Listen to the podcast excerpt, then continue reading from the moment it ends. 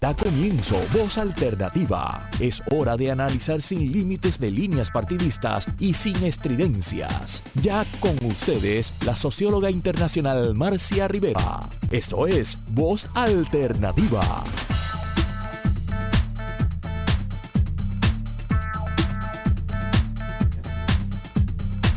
Buenos días, amigas y amigos. Saludos nuevamente aquí en este su programa Voz Alternativa.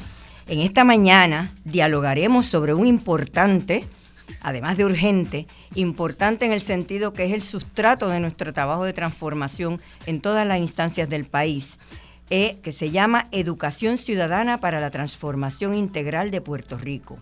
Como en otras ocasiones, agradecemos a Marcia Rivera, productora y conductora del programa, por la invitación a que, va, a que vamos, produzca este espacio radial en el día de hoy, como parte de esa relación de solidaridad que nos une. Los participantes hoy son miembros de diferentes instancias de Vamos Puerto Rico. Justo Méndez, coordinador general de la Coordinación General, Francisco Santiago, de la Red Comunitaria de Respuesta y el Círculo Político, Raquel González y esta servidora Liliana Coto Morales del Círculo de Oficiales. Raquel realiza tareas como miembro del Junte de Artistas Boricua y yo desde el equipo de Educación Popular. Eh, educación Popular en este caso no es educación del Banco Popular, no es educación del Partido Popular, ni educación de los programas populares. Es un concepto que se refiere al pueblo y que se desarrolla en América Latina. Eh, queriendo plantear la importancia de desarrollar procesos y metodologías educativas que sean un diálogo con el pueblo, una construcción de conocimientos con el pueblo. En esta conversación dialogaremos desde dos polos. De una parte, desde la organización Vamos, que se define como, y voy a proceder, como una organización amplia, política, donde organizaciones, colectivos y personas nos educamos, organizamos y movilizamos para lograr el bienestar social, la prosperidad, la felicidad para nuestras comunidades. Persigue la transformación de Puerto Rico para alcanzar nuestra visión, que consiste un Puerto Rico apoderado, donde nuestra gente como personas que pensamos y sentimos nos unimos en comunidad y ejercemos soberanamente la construcción de un país sostenible, inclusivo, solidario, democrático, justo, equitativo, próspero, saludable y feliz. Más adelante el compañero Justo Méndez nos hablará de la estrategia y la noción importantísima para vamos de la concertación. ¿Por qué? Porque hay cinco bases de esa concertación, entre las cuales está la educación liberadora, la educación emancipadora, de la cual eh, que es parte de este concepto de la educación ciudadana. Las otras son bienestar social, democracia desde el pueblo, derechos, deberes e inclusión, economía social y solidaria. Cada participante compartirá su mirada sobre la importancia de este tema desde la práctica que realiza en Vamos. El otro polo es el de compartir la experiencia que algunos tuvimos en Vamos porque fuimos parte de la delegación boricua a la quinta conferencia internacional sobre el equilibrio del mundo, convocada por el proyecto José Martí de Solidaridad Internacional y patrocinada por la UNESCO de las Naciones Unidas. La conferencia fue una conmemoración del 170 aniversario del nacimiento de Martí y evidenció planteos sobre la importancia de la educación desde las bases, como nos los dejó saber eh, el padre dominico Fray Beto, que en varias instancias señaló la necesidad de una educación este, popular desde las bases y mencionó nuevamente el compromiso con los pobres que se señalaba la teología de la liberación.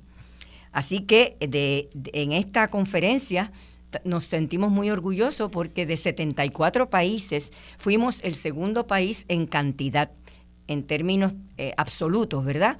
Porque como dijo un amigo economista, en términos proporcionales hubiéramos sido el primero, porque el primero en cantidad fue Brasil, que es inmenso, y nosotros fuimos el segundo en cantidad. Así que si queremos utilizar ese argumento, podemos decir que fuimos el primero. Quiero señalar un detalle también muy lindo y es que la medalla José Martí se le dio a Paul Estrade, que es casi puertorriqueño porque todos y todas saben que es el coautor con el compañero Félix Ojeda, a quien le deseamos que mejore muchísimo su salud. Eh, de las obras completas de Ramón Emeterio Betances. Y además tengo que dar un dato personal y una promoción, es el tutor para la preparación del mapa de la ruta de Betances, que les invito a que los examinen. De manera que tenemos eh, muchos, muchas emociones en esta, en, en este, en esta, en esta eh, actividad. Finalmente, en la segunda parte que vamos a trabajar este tema, pues compartiré con ustedes también unas experiencias que se dieron desde la sociedad civil en un grupo comunitario que se llama Trazos Libres, con algunos de los miembros de la delegación, y en otro grupo universitario que se llamó, que se llama eh, Todas, pero que hicimos un chat que se llama Alas, que son eh, actividades que se han desarrollado a nivel más local. Sin más, les dejo con ustedes con el compañero Justo Méndez. Muchísimas gracias Liliana y muchísimas gracias a Marcia por la confianza que reiteradamente eh, deposita en nosotras y, nosotros para eh, atender esta criatura de que es de tanto significado para ella y de tanta importancia para Puerto Rico, el programa Voz eh, Alternativa. Y el tema específico del día de hoy, Educación Ciudadana para la Transformación Integral de, Puerto Rico, le es fundamental a, Vamos porque eh, la educación es la médula eh, de la concertación Vamos o de Vamos Concertación eh, Ciudadana. Cuando a mí me preguntan, yo defino que, Vamos es fundamentalmente un proyecto educativo. Es una organización política no partidista. Ese énfasis en que es una organización no partidista es muy, muy importante. Y es política porque crear un, mejor Puerto Rico es definitivamente un, tema que incide en lo político como no crearlo y mantenerlo como está también incide muchísimo en el, en el tema político.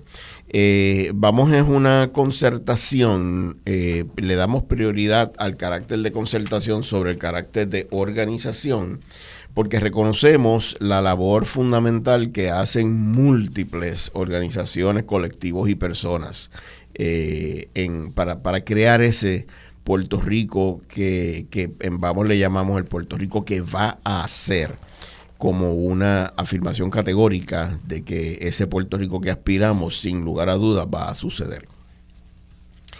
Y la estrategia fundamental eh, de Vamos la llamamos educación, organización, movilización.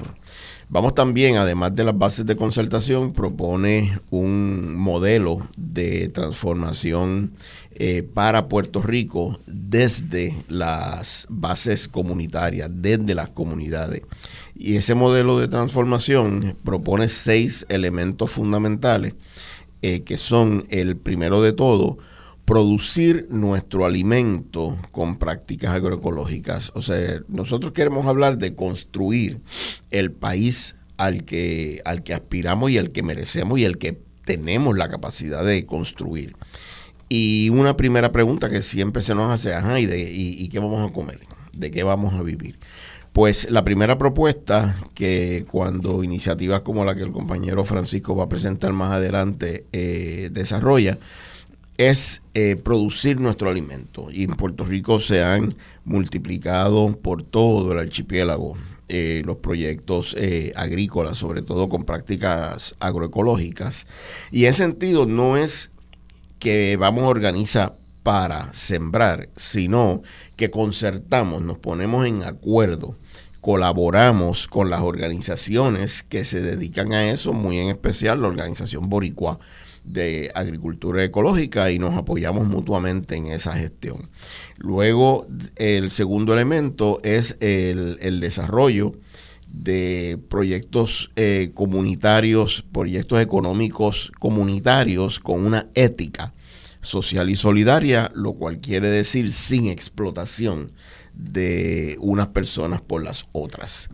Y eso lo hacemos en colaboración con múltiples proyectos de economía social y solidaria que hay en Puerto Rico, pero en especial eh, canalizados a través de la red de Economía Social y Solidaria de Puerto Rico que preside la compañera Frances Figarela eh, García, también parte del equipo de Educación Popular.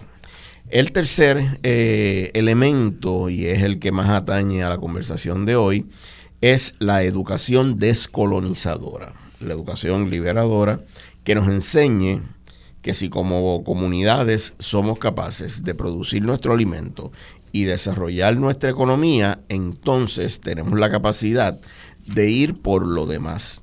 ¿Qué es lo demás? La autogestión eh, comunitaria para que las comunidades, sobre todo a través de la red comunitaria de respuesta que coordina el compañero Francisco, para que las comunidades puedan evaluar críticamente su situación, imaginar colectivamente cómo la aspiran y desarrollar las capacidades para desde la gestión eh, comunitaria, la autogestión comunitaria, construir esa nueva realidad eh, a la que se aspira.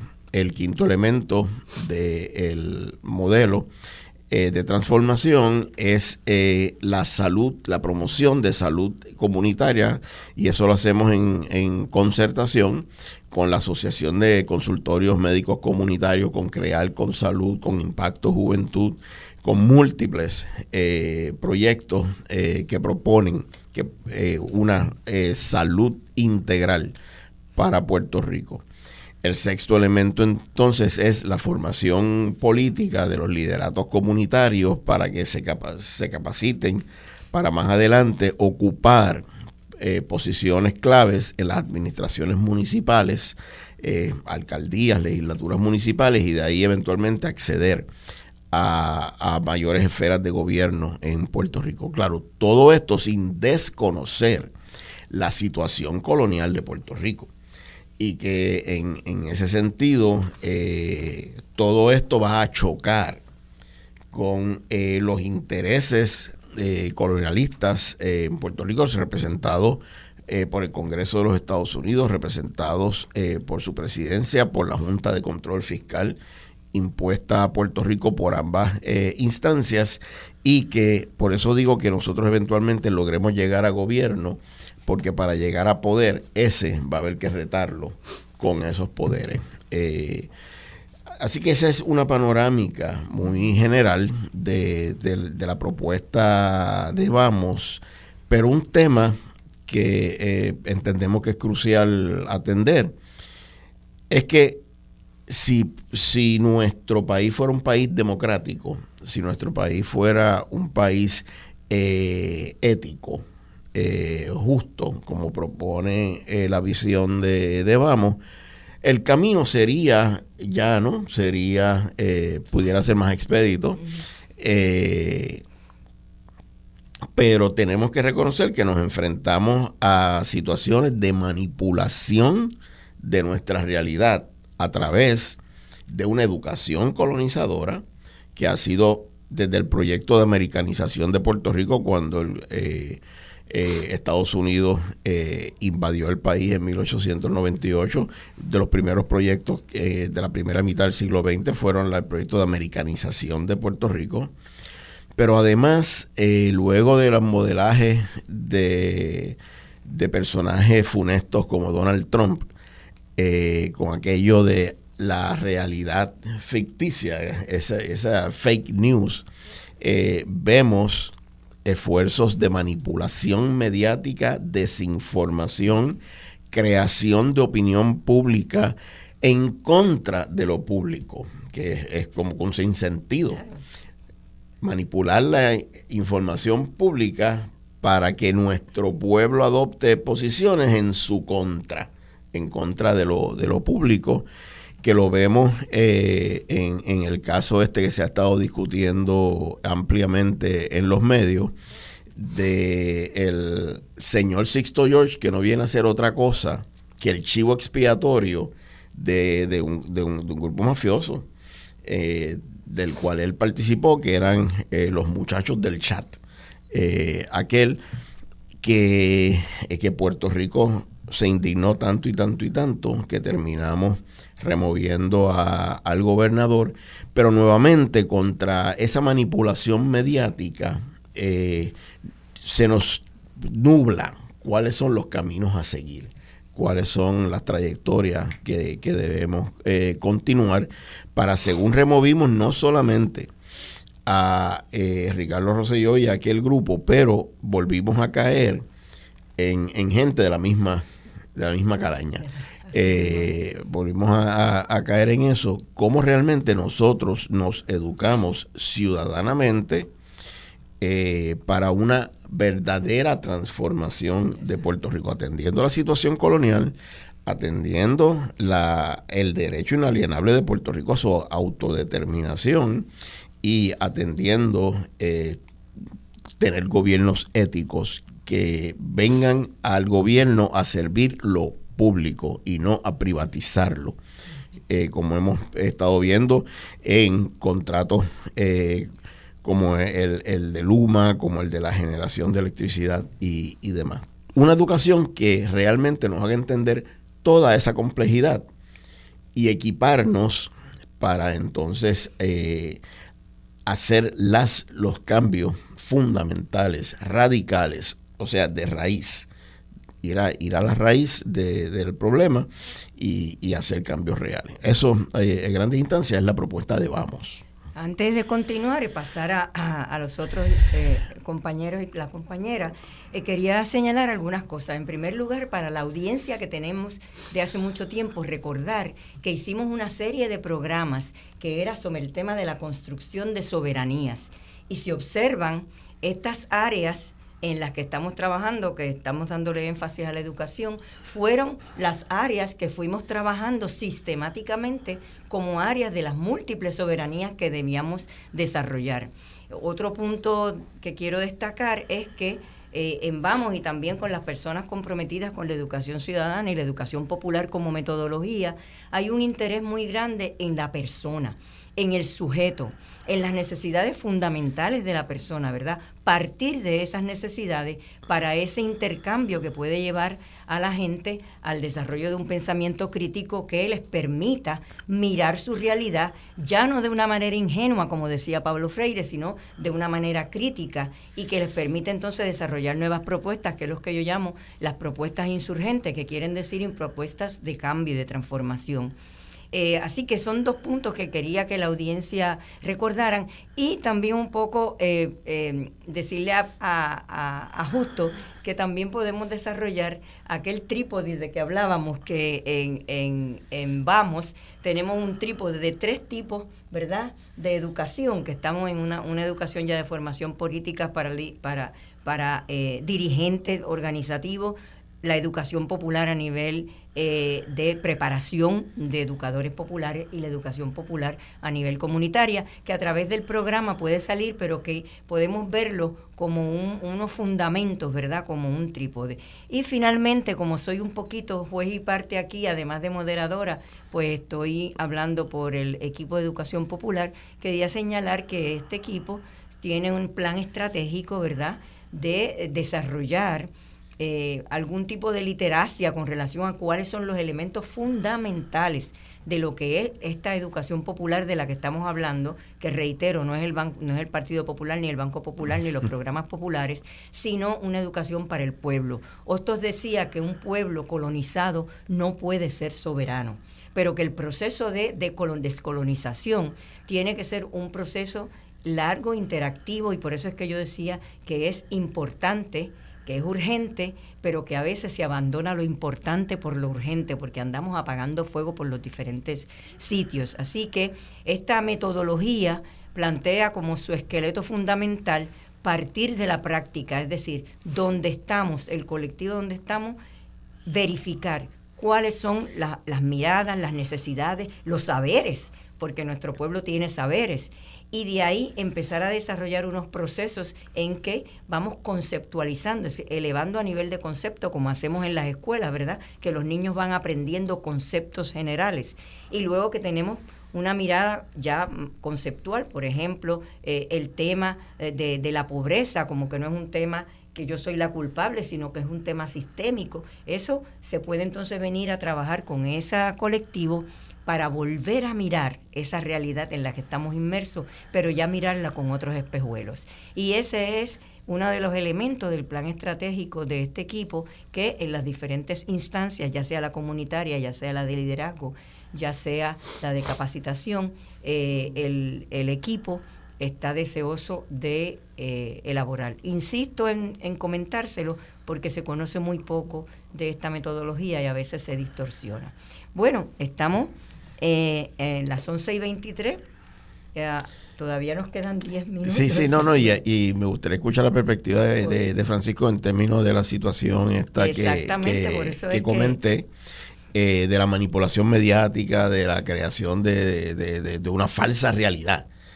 Eh, yo, yo creo que esto no es nada nuevo. Simple y y, lo puedo comparar con lo de Tata Charboniel y, la, y los famosos kickbacks. Son cosas que tristemente, ¿verdad?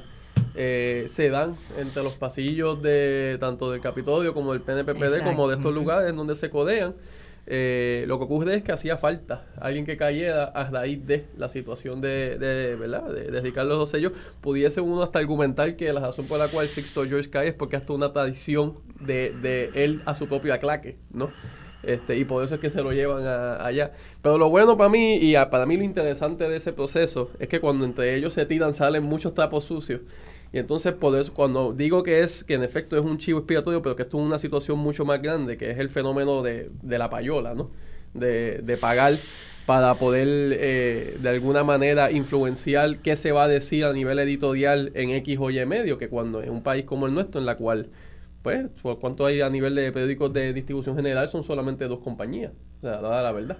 Eh, pues es, es, una fuerza bastante grande, ¿no? Eh, y entonces, por ejemplo, en ese proceso de interrogatorio y contrainterrogatorio que se dieron allí en el Tribunal Federal, salió que, que fue algo bien importante. Como fue Sixto George quería 300 mil, este, entonces Rocky de aquí son 6 mil y este la Comay son otros miles, eh, o sea que tú tienes la posibilidad, si tienes el dinero, de poder totalmente cambiar el día después, ¿no? ¿Qué se va a decir? La manera en que se va a decir eh, X o Y eh, noticia. Y eso también salió, se corrobora con cómo los del chat, dentro del chat, se hablaba entre ellos en torno a cómo influenciar la noticia al otro día. Y yo creo que es algo que continúa ocurriendo. O sea, yo creo que es algo que, que, es, que, que es con lo que nos tenemos que enfrentar cuando hablamos tanto de educación o sea, sí, cuando hablamos de educación popular, pero entendido no solamente, ¿verdad? Eh, y para que nos estén escuchando, cuando hablamos a mi entender de educación popular, hay que salir totalmente del concepto de, educación de escolar, ¿no? en donde estamos en un cuarto cerrado, donde hay una figura de autoridad que es la maestra, en donde es un tiempo determinado y que todo el mundo tiene que estar solamente atendiendo a, a él, la le maestra, ¿no?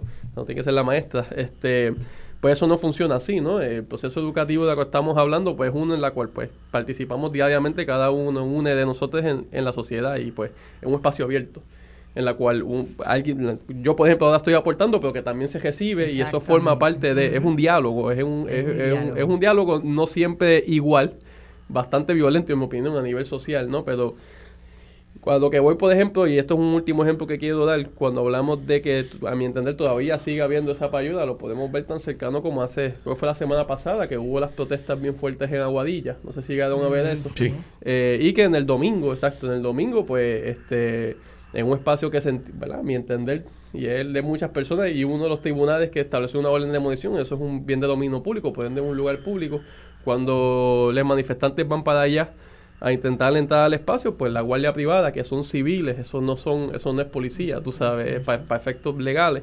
eh, eh, pues tirotea a estas personas y hiere de bala a una de esas personas, ¿no?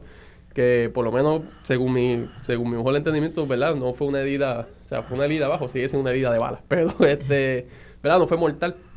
No obstante, tan cercano como varias horas, primero ese domingo ningún medio de comunicación hasta bien, bien por la tarde, eh, dialogó sobre el suceso. Y después al otro día hubo muchos de esos medios de comunicación en la cual hablaban de que eran heridas de pele, no, no de bala. Que sigue siendo igual de malo, porque yo, ¿verdad? que, que, que han pegado con, con armas de pele también, eso, eso tampoco es que uno va a querer que lo estén metiendo con armas de pele, ¿no? Pero era peor, era de bala, pero se, insistió fuertemente en que era un arma de pele. Eh, y yo creo que todo eso forma parte, como quiera, de, intentar, ¿verdad? Tratar de amortiguar la narrativa eh, hacia algo que beneficie a sus propios sectores, ¿no?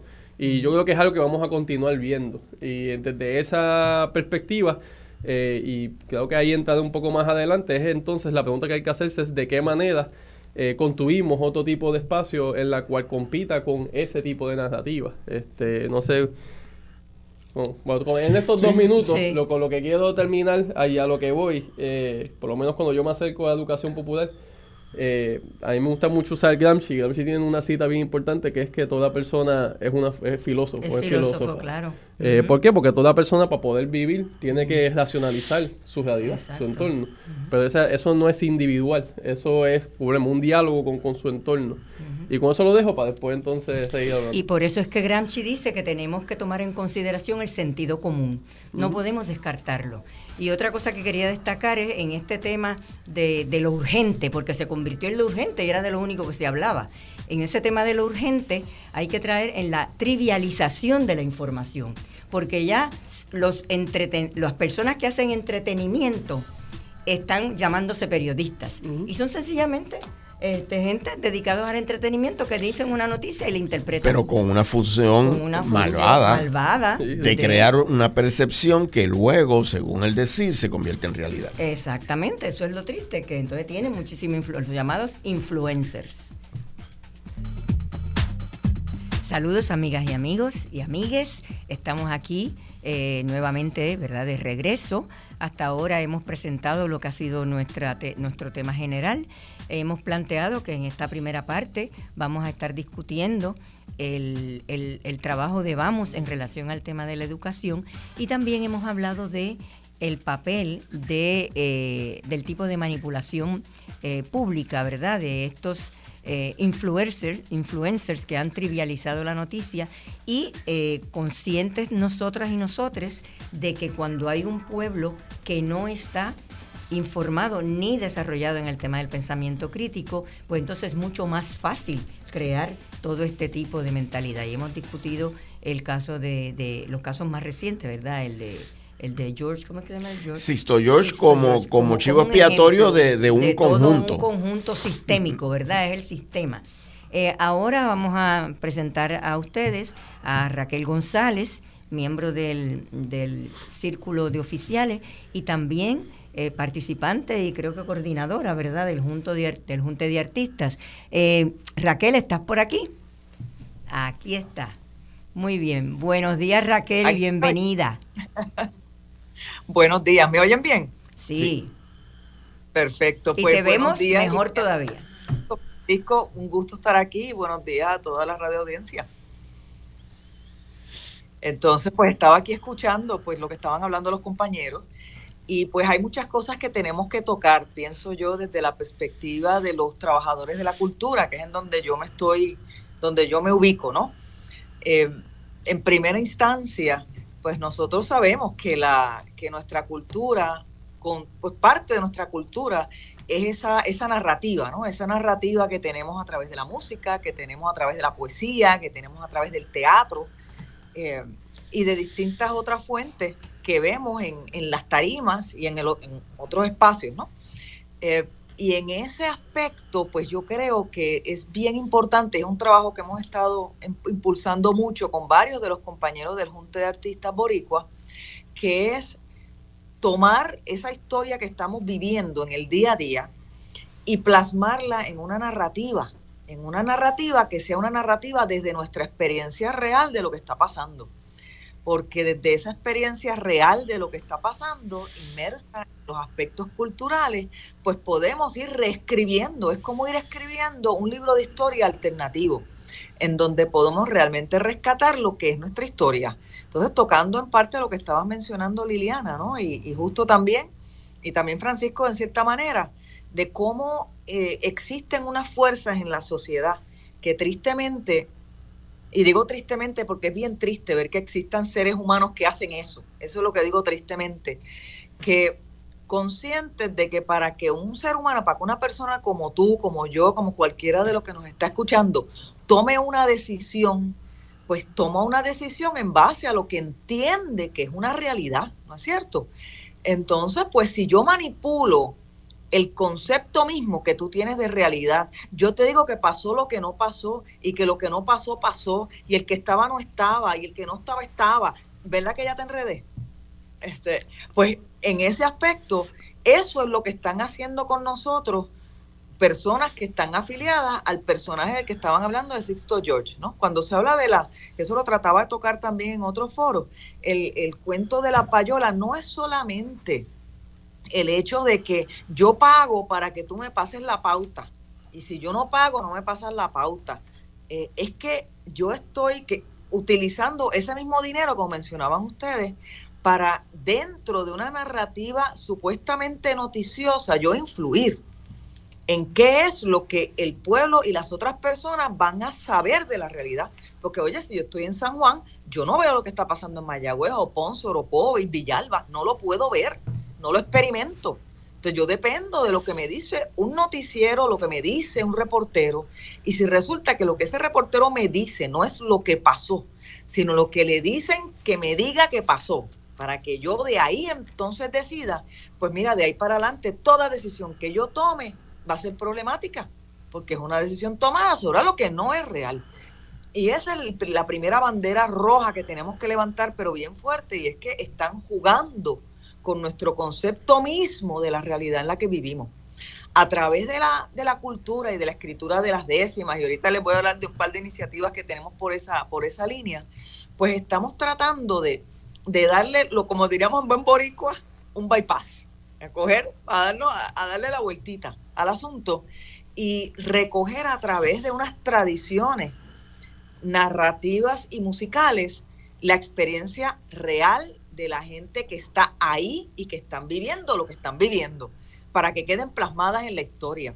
Y parte de, la iniciativa que estamos empujando mucho está basada en la escritura de la décima. Sabemos que pues, para nosotros la décima tiene la virtud no solamente de ser algo que, nos llama, que nos entusiasma, que es bien nuestro, los trovadores y todo esto, sino que también tiene la virtud de que es algo que entra en lo que llamaríamos el folclore y la tradición. Entonces, lo que yo escribo hoy en una décima, lo pueden estar cantando en 10 años, en las navidades de 10 años. ¿Y qué van a recordar en esas navidades? Lo que pasó este año que yo escribí en mi décima, que me la cantan en un aguinaldo, me la cantan en un celinés, me la cantan en lo que sea. Entonces, pues, entendiendo que tenemos esa herramienta tan poderosa y que tenemos, y que está ya tan difuminada, y que está tan, o sea, tan está por todas las esquinas de Puerto Rico, pues llamando a todo el que se llama, por ejemplo, decimero, escriba usted una décima, vamos a hacer una construcción colectiva, que es parte de lo que hablabas tú, Liliana de la educación popular, que tiene que ver con ese elemento de construcción colectiva de realidad, de construcción colectiva de comprensión, de contexto y todas estas cosas. Entonces son, son herramientas que tenemos que a través de la cultura, en donde primero podemos tender los puentes corazón o corazón. A través de esos puentes creamos autopistas en donde nos contamos, así como antes se contaba la plena y decíamos que cortaron a Elena y que se la llevaron para el hospital y todas estas cosas pues ahora contamos, contamos lo que está haciendo fulano en, San Juan, el, el chanchullo de no sé dónde, lo bonito que hizo no sé quién, pero recogemos esas historias y las plasmamos. Entonces de ahí podemos entonces llevarlas a, a lo que sería ya tenerlas en una tradición que cumple la misma función con libro de historia, fíjate. Entonces, ese trabajo lo estamos haciendo desde ese frente cultural y en particular el Junte de Artistas, que acuérdate que se dio cita para enfrentar el planteamiento de la Junta y del, colonialismo. Entonces, pues parte de esa tarea, que, que es la que el punto de encuentro de estos artistas, es tenemos que develar la realidad y tenemos que hacerle frente. Pero la razón es porque nos atropella. Tenemos primero que rescatar las conciencias porque si no tenemos primero una conciencia que pueda después, en segunda instancia, rescatar el relato mismo de una realidad, pues por más conciencia que yo tenga, si yo no si yo no estoy mirando algo real, pues no importa qué tan brillante o tan bueno o tan crítico yo sea, voy a salir con un disparate. ¿Y en dónde estamos viviendo en Puerto Rico? En un disparate, pero ese disparate tiene nombre y apellido. Y hay que empezar por desmontarlo. Por eso yo estoy muy contenta con lo que está pasando, por lo menos es un paso, es un paso de, de empezar a contrarrestar este problema tan serio que tenemos de manipulación de realidad, porque ese es el fundamento de por qué los puertorriqueños han sido manipulados a hacer qué. Y a mí me ofende profundamente que me hayan manipulado a través de lo que yo pensaba que yo estaba haciendo, ejerciendo un discernimiento, que yo estaba estudiando la situación, resultó que no era. Entonces, pues desde este trabajo con los artistas y en colaboraciones, pues estamos desarrollando, lo que más hemos estado trabajando han sido pues esa línea de décimas donde el compañero Tony Mapellé ha sido también columna vertebral de ese trabajo, lo mismo que Teófilo Torres con su personaje de Pateco y otros más, pero también tenemos personas ajenas al, al Junta de Artistas que se han dado la tarea a participar y a donar décimas en lo que yo le puse de título las décimas de la corrupción. Usted coja su corrupto y tírele su décima. Es decir, usted coja la situación y usted elabore. Y vamos a hacer una narrativa conjunta. Pero también hemos tenido elementos en plena que se han dedicado también a recoger esos insumos y ahora últimamente lo que, lo que hemos metido con mucha fuerza, que son los bombazos, donde a través del bombazo utilizamos el lenguaje del cuero, del tambor, para, para tocar esa fibra atávica, esa fibra fundamental, ancestral, que tiene todo puertorriqueño, por más hincho que sea, la tiene.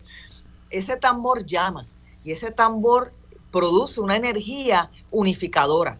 Y a través de eso, entonces, vamos elaborando también el, la bomba puertorriqueña como mecanismo no solo de protesta, sino de creación de discursos. Entonces, pues desde la cultura, pienso yo, que tenemos un frente de batalla fuerte, importante, capaz de tender puentes en donde más nada los puede tender, porque es lo que nos une. No importa qué tanta diferencia exista entre las ideologías partidistas, cuando decimos, a la hora del té decimos yo soy puertorriqueño y eso quiere decir algo, pues vamos a empezar por ahí. Y vamos a empezar por ahí a buscar el puertorriqueño, siguiente paso, de buena voluntad. Y después de de buena voluntad, ahora vamos a construir un país, pero desde lo que somos. ¿Y qué somos? Nuestra cultura. Entonces déjame cojo aire por si alguien quiere decir algo. Sí, sí. No, que eso la que estás planteando es una es un trabajo que realmente es un trabajo de educación ciudadana y específicamente también de educación popular y se, eh, se ha generalizado porque, insisto en, mencionar a Fray Beto, porque me impresionaron tanto sus discursos cuando dice que para traer transformación no se puede depender nada más que el discurso racional, ¿verdad? Como dice Orlando Falsborda, hay que trabajar el tema de los sentipensantes, sentimiento y pensamiento. Y Fray Beto decía que para hablar al corazón a veces es importante también tocar esa gama de lo espiritual, en el caso de él, ¿verdad? De la religión, en el caso de los que estamos hablando aquí, del tema de la cultura. Y en el caso, por ejemplo, como les iba a contar más adelante, en el caso de Cuba, este grupo de trazos libres, precisamente es a través de la rumba y a través del baile y a través de la poesía que empiezan a conectar con un barrio bastante eh, abandonado en, en, términos de Cienfuegos, un barrio, un barrio afrodescendiente. Y eh, aunque ahora le toca a Francisco, pero más adelante, si fuera posible que ah, eh, menciones un poquito lo que ha sido tu experiencia en otros países latinoamericanos, en que este concepto de educación popular como metodología, como una forma de práctica política, pues también ha, ha resultado eficiente y ha significado unos cambios importantes en las subjetividades. Eh, claro que podemos hacer una segunda ronda más adelante y ahora podemos pasar con, Francisco. Ok. Bueno, pues por lo menos en el marco ¿verdad? De, la presente conversación, que para quienes ahora se están conectando, pues es Educación Ciudadana para la Transformación ¿verdad? íntegra de Puerto Rico, eh, integral, perdón, de Puerto Rico, pues una de las razones por la cual entiendo que estoy invitado al espacio ¿verdad? y por la cual lo agradezco es porque trabajo directamente con eh, una colectividad que se llama eh, la Red Comunitaria de Respuesta. Eh, que también a su vez está, mi participación surge como parte de un trabajo de Vamos Concertación Ciudadana en pro de uno de los, de los principios participativos de Vamos, que es ¿verdad? construir soberanía comunitaria ¿no? y apoyar desde esa dirección. La red comunitaria de respuesta surge antes de que yo tan siquiera entre a dicho espacio, ¿no? Surge a raíz de eh, toda la serie de crisis humanitarias que han surgido a raíz también de las crisis gubernamentales, porque no hay algo importante y es que obviamente quienes hemos vivido en el país en los últimos 20 años, pues hemos visto en esta lista de ¿verdad? Eh, situaciones no controladas por ningún ser humano, los huracanes, los terremotos, etcétera, que han impactado en estas comunidades. No obstante, eh, yo soy fiel creyente y así pensamos muchas personas de que eso no, no es sinónimo de lo que ocurre después de crisis humanitaria. La crisis humanitaria surge posteriormente muchas veces por la mala administración gubernamental por parte del PNP y el PPD, ¿no? Y la situación actual que tenemos de, de quiebra, entre comillas, en donde lo primero, segundo y tercero es pagarle a los bonistas por encima de y tan siquiera dar apoyo, ¿no? Entonces, con el paso de esas situaciones, ¿verdad?, de desastres naturales, eh, eso surge ¿no? y ocurre luego de años de eh, recortes de fondos para, para aquellas agencias que precisamente le tocaba, le toca manejar ese tipo de emergencias. Por ende, cuando ocurren, pues no hay de dónde. Y eh, eso lo que lleva posteriormente es que la realidad de muchas de estas comunidades sea una de total situación de crisis, ¿no? Y es a raíz de eso entonces que muchas comunidades, eh, primero que todo, esto no es nuevo, y quiero hacer ese paréntesis, en Puerto Rico existe tradición, y de eso puede hablar Lidiana y puede hablar justo también Raquel, de, la tradición de lucha organizativa comunitaria, ende esto no es algo nuevo, ¿no? Hay experiencia acumulada. Y como parte de esa experiencia acumulada, varias organizaciones se reunieron para hacer lo que es la red comunitaria de respuesta con el objetivo, ¿no? de crear un espacio de encuentro y de diálogo entre comunidades para ver de qué manera se apoyan mutuamente para enfrentar en un inicio estas crisis, pero después se ha ido transformando ese discurso, no tanto de enfrentar esas, eh, solamente enfrentar crisis, sino también ver cómo se construye a partir, ¿verdad?, de los deseos y los intereses, no solamente, o sea, que la idea no es solamente resolver problemas, sino también tener aspiraciones, ¿no? Tener la esperanza y accionar esa esperanza, pues, por decirlo así. Eh, y es entonces que ahí entra eh, el espacio de, de trabajo comunitario ¿Y por qué, eh, a mi, entender, eso tiene, tiene que ver con la cuestión de educación ciudadana? Porque eso es un proceso de aprendizaje, ¿no? Este, y un proceso de aprendizaje en dos vías. O sea, cuando yo entro al espacio, y eso siempre lo hablo cuando me introduzco a trabajar y acompañar a cualquier comunidad con la que trabajo, no, yo, yo no voy allí a decirte qué hacer ni enseñarte directamente cómo hacerlo, sino que esto es un proceso de diálogo ¿verdad? Un proceso de acompañamiento mutuo en la, cual yo también estoy aprendiendo de todo lo que está ocurriendo en el espacio, ¿no? Y de ahí ambas partes vamos ajustando y vamos aprendiendo en el camino. ¿Por qué? Porque de la misma manera que hay situaciones similares, lo suficientemente similares en nuestro país como para crear espacios de red en la cual afrontar problemas comunes y atender aspiraciones comunes, pues también cada comunidad tiene sus particularidades, ¿no? Eh, particularidades demográficas, situaciones muy específicas que puedan tener, ¿no? Eh, o sea, tenemos una, unas situaciones o comunidades en nuestras realidades donde algunas en, el día de hoy tienen problemas de agua, ¿no? Mientras que otras no. Y eso lleva, ¿no? A, tener que atender de distintas maneras nuestras realidades. En ese proceso, sí, ahora entrando ya en, el tema conceptual de cómo participar de eso, pues entra, y lo que había dado previamente antes de, ¿verdad? Antes de la pausa, el tema de que pues todo humano, ¿verdad? Esto lo dice Gramsci, es un filósofo, es una filósofa, lo que significa desde ese aspecto es que toda persona racionaliza su, su realidad y trata de hacer sentido lo que tiene de frente, ¿no? Eh, pero ese hacer sentido no, no surge, no es que la persona se sienta a pensar sin ningún insumo exterior de nadie, ¿no? Este, sino que eso es un diálogo entre sí, ¿verdad? Primero con, con su familia, con la sociedad, con pues, la escuela y también con el bombardeo de los Sixto Georges de la vida, ¿no? Eh, y de ahí se construye lo que eh, pues están volviendo a Gramsci también de lo que se llama sentido común, ¿no? Que sentido común no es sentido común, es una, es una filosofía de, de o sea, eh, cuando hablamos de sentido común, lo que entendemos como sentido común, eso eh, suena contradictorio, no es un sentido común, porque no, no, hay tal cosa como algo natural que surge como que común, como comúnmente se puede entender, sino que el sentido común ha cambiado en la historia, ¿no? Tan, tan cercano como 100 años atrás no era sentido común que las mujeres voten en este país sea, vamos a hablar claro aquí, porque fue en los 20 que se que por, primera vez mujeres blancas empezaron a votar en, Puerto Rico y también Estados Unidos más o menos en la misma lucha, ¿no? No fue sentido común hace 200 años, 300 años atrás, ¿verdad? Que personas negras tuviesen los mismos derechos que personas blancas en este país, ni en Estados Unidos ni en muchos otros países del mundo. Este, ahora, gracias a la lucha de, mucha, de muchos años de comunidades, ¿no? De personas que han sido oprimidas, pues se dan eso ahora unos sentidos comunes distintos que no es que no se haya resuelto los problemas, ¿verdad? Que originaron esas dos situaciones, hay mucho trabajo que hacer, pero a lo que quiero oír es que ese sentido común es fluido, eso cambia. Y, una de las cosas que entonces, por lo menos de la red comunitaria, inclusive para este año hemos estado viendo, es de qué manera influimos en ese, sentido común como parte del trabajo comunitario. Porque, y, porque eso es un proceso educativo. ¿no?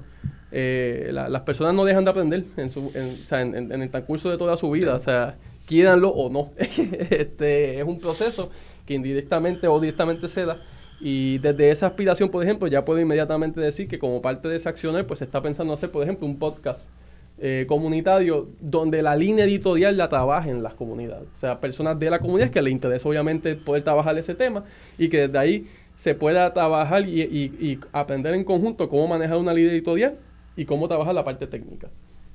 Y todo eso es importante, ¿por qué? Porque de esa manera se establece un espacio eh, desde la cual se pueda crear un sentido común, pero que difícilmente responda a la payola, porque estas personas que trabajarían desde este espacio no están ahí por el beneficio del lucro, ¿no? Que es una de las razones por la cual muchos eh, espacios mediáticos surgen para poder vender anuncios, para entonces alguien es dueño de eso y esa persona recibe lucro, ¿no? Y quien trabaja ahí pues tiene su salario, o sea, eso, son, eso es parte de, ¿no? Eh, sino que como responden a las mismas comunidades, como forman parte de esa base comunitaria, como después de llevar a cabo ese trabajo de información o de opinión, eh, luego vuelven a su casa que está en la comunidad desde la cual entonces después tienen que responder. Pues eso a nuestro entender es bien positivo porque da un espacio, ¿no? un celaje eh, de control importante en, en, cuanto a cómo llevar a cabo los procesos ¿no? y cuán responsable se tiene que hacer al momento bien sea de informar o de llevar a cabo una opinión sobre X o Y tema, porque al final del día, eh, quien se atreva a salirse de lo acordado, pues obviamente después tiene que responder a su colectividad.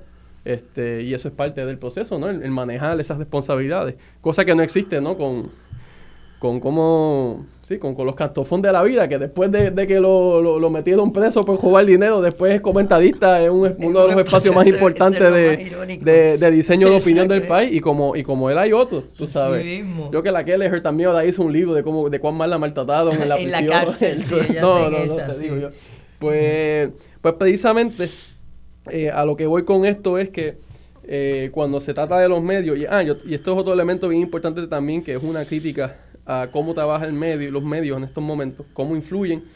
Y, es que cada vez menos, inclusive hay menos periodistas, o sea, hay menos reporteros. La, la, gran mayoría de los paquetes que las personas consumen en nuestro país, pues son de analistas que no tienen ningún tipo de bagaje en torno a cómo se debe llevar a cabo un, un reporte, ¿verdad? Eh, noticiero, no corroboran información y meramente están ahí para decir lo que conversaron con el director del programa dos horas antes, que probablemente tuvo otra conversación con otros más, tú sabes. Este, que, le pasó un papelito. Que le pasó un papelito. Como así. y si te mandan mucho, pues hasta aquí. Eh, pero es algo que, que, lo traigo porque, volvemos, el proceso educativo es uno que no se da en el vacío, que se da en nuestra realidad social, que volvemos que la realidad social nuestra es una colonial, es una verdad en la cual existe machismo, existe racismo, existen toda una serie de, de situaciones que las personas se exponen a ellas, ¿verdad? Quieranlo o no y que desde esa realidad entonces hay que ver cómo trabajamos para entonces eliminar eso. Este, o sea, no, no, hay tal cosa como salirse completamente de, de, esa realidad porque al final del día seguimos viviendo en el mismo país, ¿no? Y yo creo que desde esa, desde esa dirección, quizás el reto que lanzo dentro de esta discusión, este diálogo, es que para realmente entrar en, en ese proceso de educación popular, eh, hay que también crear esos espacios, ¿verdad? Y esos espacios alternos, este, ¿verdad? Eh, eh, de, manejo de información y de socialización de información. Y yo creo que, se está, que se, hay un camino un poco tasado. Está Puerto Rico Te Quiero, que, es uno de esos espacios, ¿no? Que tiene sus alzas y sus bajas, pero que sigue ahí presente. Está esta iniciativa de podcast, está este mismo programa también. Yo creo que esa es uno de los grandes retos entonces ver de qué manera se siguen entrelazando esas distintas iniciativas para que aquellas personas que quieran tener una corroboración ¿no? más profunda de lo que está ocurriendo, pues puedan tener una amalgama de opciones desde la cual entrar en ese diálogo, ¿no? Y por lo menos por ahí va la, el marco de la cual trabajamos y hemos estado trabajando el tema al interior de, de la red comunitaria para efectos de personas exteriores, ¿no? Porque entonces ya al interior de la comunidad pues hay otras hay otro tipo de talleres y otras cosas que se hacen. No, no voy a entrar en eso, no me da el tiempo, pero este, más o menos esos son los elementos que tenemos donde a mí me gustaría puntualizar que este programa, Voz Alternativa, es posiblemente uno de los, o el medio más importante eh, de educación eh, ciudadana en, la radio. Eh, y, claro, también hay otros, otros espacios que, se, que se han estado utilizando muy bien, pero Voz Alternativa ya en sus cinco años de trayectoria ininterrumpida cada, cada domingo, siempre con un tema de absoluta actualidad, pertinencia eh, para Puerto Rico. Y, me llama mucho la atención cómo aquí mismo, en este eh, tema de educación ciudadana, hemos identificado tantos medios alternos, eh, distintos a ir a una comunidad, ir a la ciudadanía, a darle un curso sobre X o Y cosas, ir a la ciudadanía a entender primero que todo que si nosotros queremos analizar la realidad, partiendo de premisas falsas, a las conclusiones que vamos a llegar son incorrectas. Exactamente. Eh, por, lo, por lo cual hay que comenzar por desmitificar la realidad y la percepción que se nos crea a través de esta manipulación mediática y entonces desde la gente, desde, desde la gente y con esta gran variedad que hemos hablado aquí como la cultura, como, como medio, los, eh, los, eh, los podcasts, eh, Voz Alternativa, Puerto Rico Te Quiero, los círculos comunitarios para cambiar la percepción manipulada, ver la realidad como realmente nos afecta y nos impacta y entonces poder ir de ahí a decidir comunitariamente cómo atendemos la situación colonial de Puerto Rico eh, y las, eh, los espacios que podemos ir arrancando en esa construcción de soberanía. Y, también las nuevas metodologías en la práctica, ¿verdad? Porque lo que dice este Francisco eh, no es una mirada eh, bancaria, no es una mirada vertical en que uno va a ir a decirle a la gente, a depositarle conocimientos y a que la gente entonces después los vomite como hacen en los exámenes en algunas, en algunas escuelas, ¿verdad? Sino es sencillamente es iniciar una nueva metodología de intercambio, de respeto mutuo, de partir de la premisa de que hay saberes en nuestro pueblo, pero hay saberes que también tenemos que reconocer que hay unas áreas que por los temas de la exclusión pues no han recibido unos elementos para poder desarrollar estos saberes. Por eso es que eh, aún en, este, en estos procesos nuevos de alianzas, etcétera, es tan importante un proceso de educación popular, porque una población que ha estado todo el tiempo mirando el tema de una sola cruz debajo, que de momento tú le presentes un prisma tan diverso como lo que se está planteando con las alianzas, tiene que haber un proceso largo, calmado, de mutuo respeto y de mutuo aprendizaje eh, en estas cosas. Compañeros y compañeras, hasta ahora hemos hablado de los fundamentos de Vamos como una organización de concertantes en cuyo contexto valoramos como uno de sus cinco, de sus cinco bases la educación ciudadana, también eh, con los métodos de la educación popular. Y hemos visto el papel de esta organización, tanto en sus equipos de educación popular, ¿verdad? Y los, los talleres y los intercambios que se dan eh, en los trabajos de algunos de los, de los compañeros y compañeras. Lo hemos visto también en, eh, en el tema de la acción cultural y en el tema de la red de comunidades, con ese hilo transversal, es decir, ese, ese tema de la educación, de la necesidad de la educación a nivel del sujeto, a nivel de la persona, partiendo de esa necesidad y luego desarrollando esos temas. Así que hemos llegado, hemos pasado todo ese punto y en la próxima, en la, próxima parte, yo deseo brevemente señalar algunos elementos de la conferencia Equilibrio del Mundo y después de eso pasar a una segunda ronda eh, entre eh, Francisco, Justo, eh, Raquel, y entonces a las doce y media, repito, a las doce y media, pueden estar llamando al 787 292 1703-1704, que ya estarán abiertos los micrófonos para comentarios y preguntas. Estamos aquí de nuevo, amigas, amigos y amigues. Ya al final de, la sección pasada hice una síntesis de lo que hemos estado haciendo y eh, vamos a tener una segunda ronda de este trabajo y esta discusión del tema transversal de la educación eh, ciudadana eh, y también de los temas de la metodología de educación popular. Pero como les había dicho antes, deseo señalar algunos elementos de esa participación de esa magnífica delegación boricua a la conferencia a la quinta conferencia internacional sobre el equilibrio del mundo. En esta actividad se planteó en varias instancias, tanto en las más oficiales, que por eso es que menciona Fray Beto, que está en, en las instancias más oficiales, de la importancia de la educación a nivel de las bases, a nivel de las mayorías, a nivel de restaurar el tema de eh, la vocación por los pobres y la opción por los pobres, de manera que eso lo vimos a ese nivel, pero también en paneles particulares, como por ejemplo, se dedicaron muchísimos paneles específicos patrocinados por las diferentes sociedades martianas de Cuba, en las que se evidenció la necesidad de un conocimiento de mutuo de lo que era no solamente Martí, sino también de Hostos, de Betances. Y en el caso de los puertorriqueños y las puertorriqueñas, una necesidad de trabajar esta estrategia de educación ciudadana y educación popular, integrando, y en eso tenemos mucho que aprender de los cubanos, integrando la eh, el conocimiento de nuestras figuras cimeras en el siglo XIX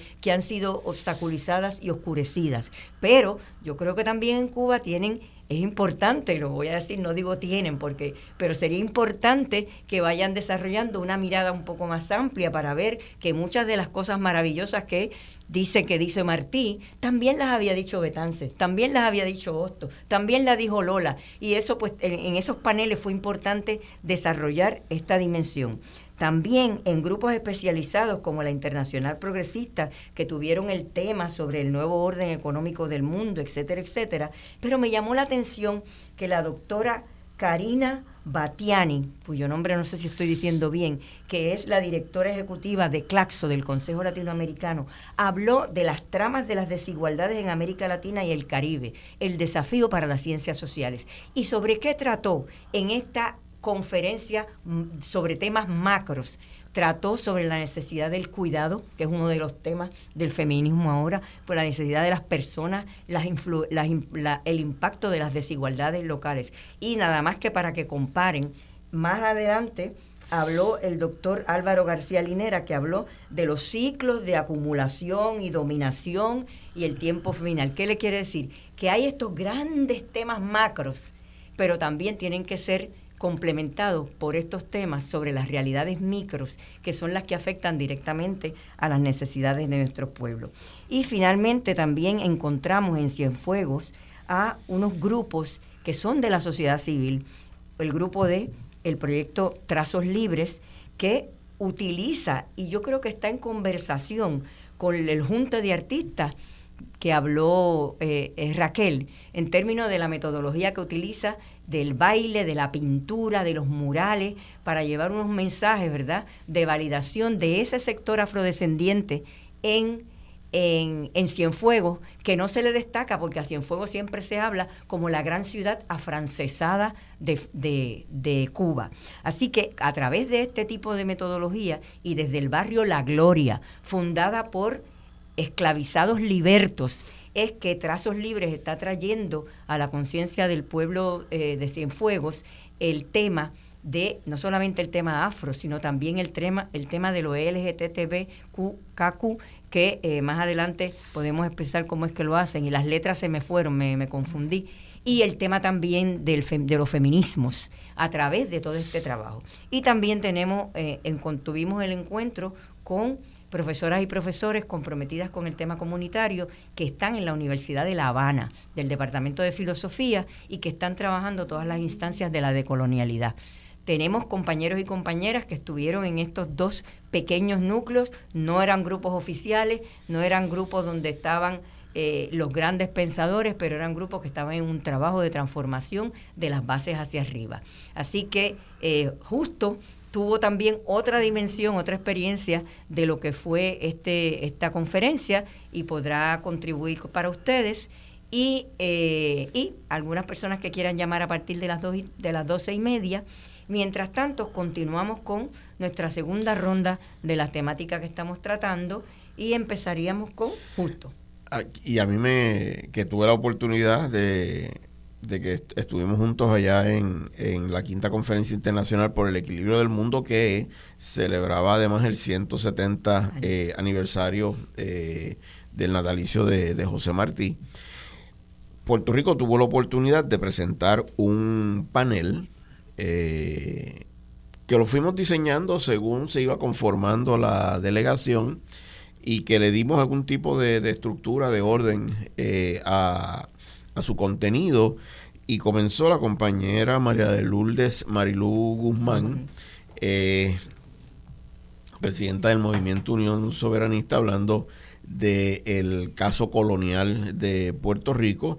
Continuó el compañero Antonio Gastambide de la Escuela de Formación Política de Vamos hablando de eh, unas pinceladas sobre las luchas soberanistas, las luchas por la descolonización de Puerto Rico. Yo, eh, parte de la Coordinación General de Vamos, pues tuve la oportunidad de presentar el modelo de transformación que Vamos propone para Puerto Rico. Luego Liliana eh, eh, pudo hablar de las luchas sociales por la descolonización de Puerto Rico.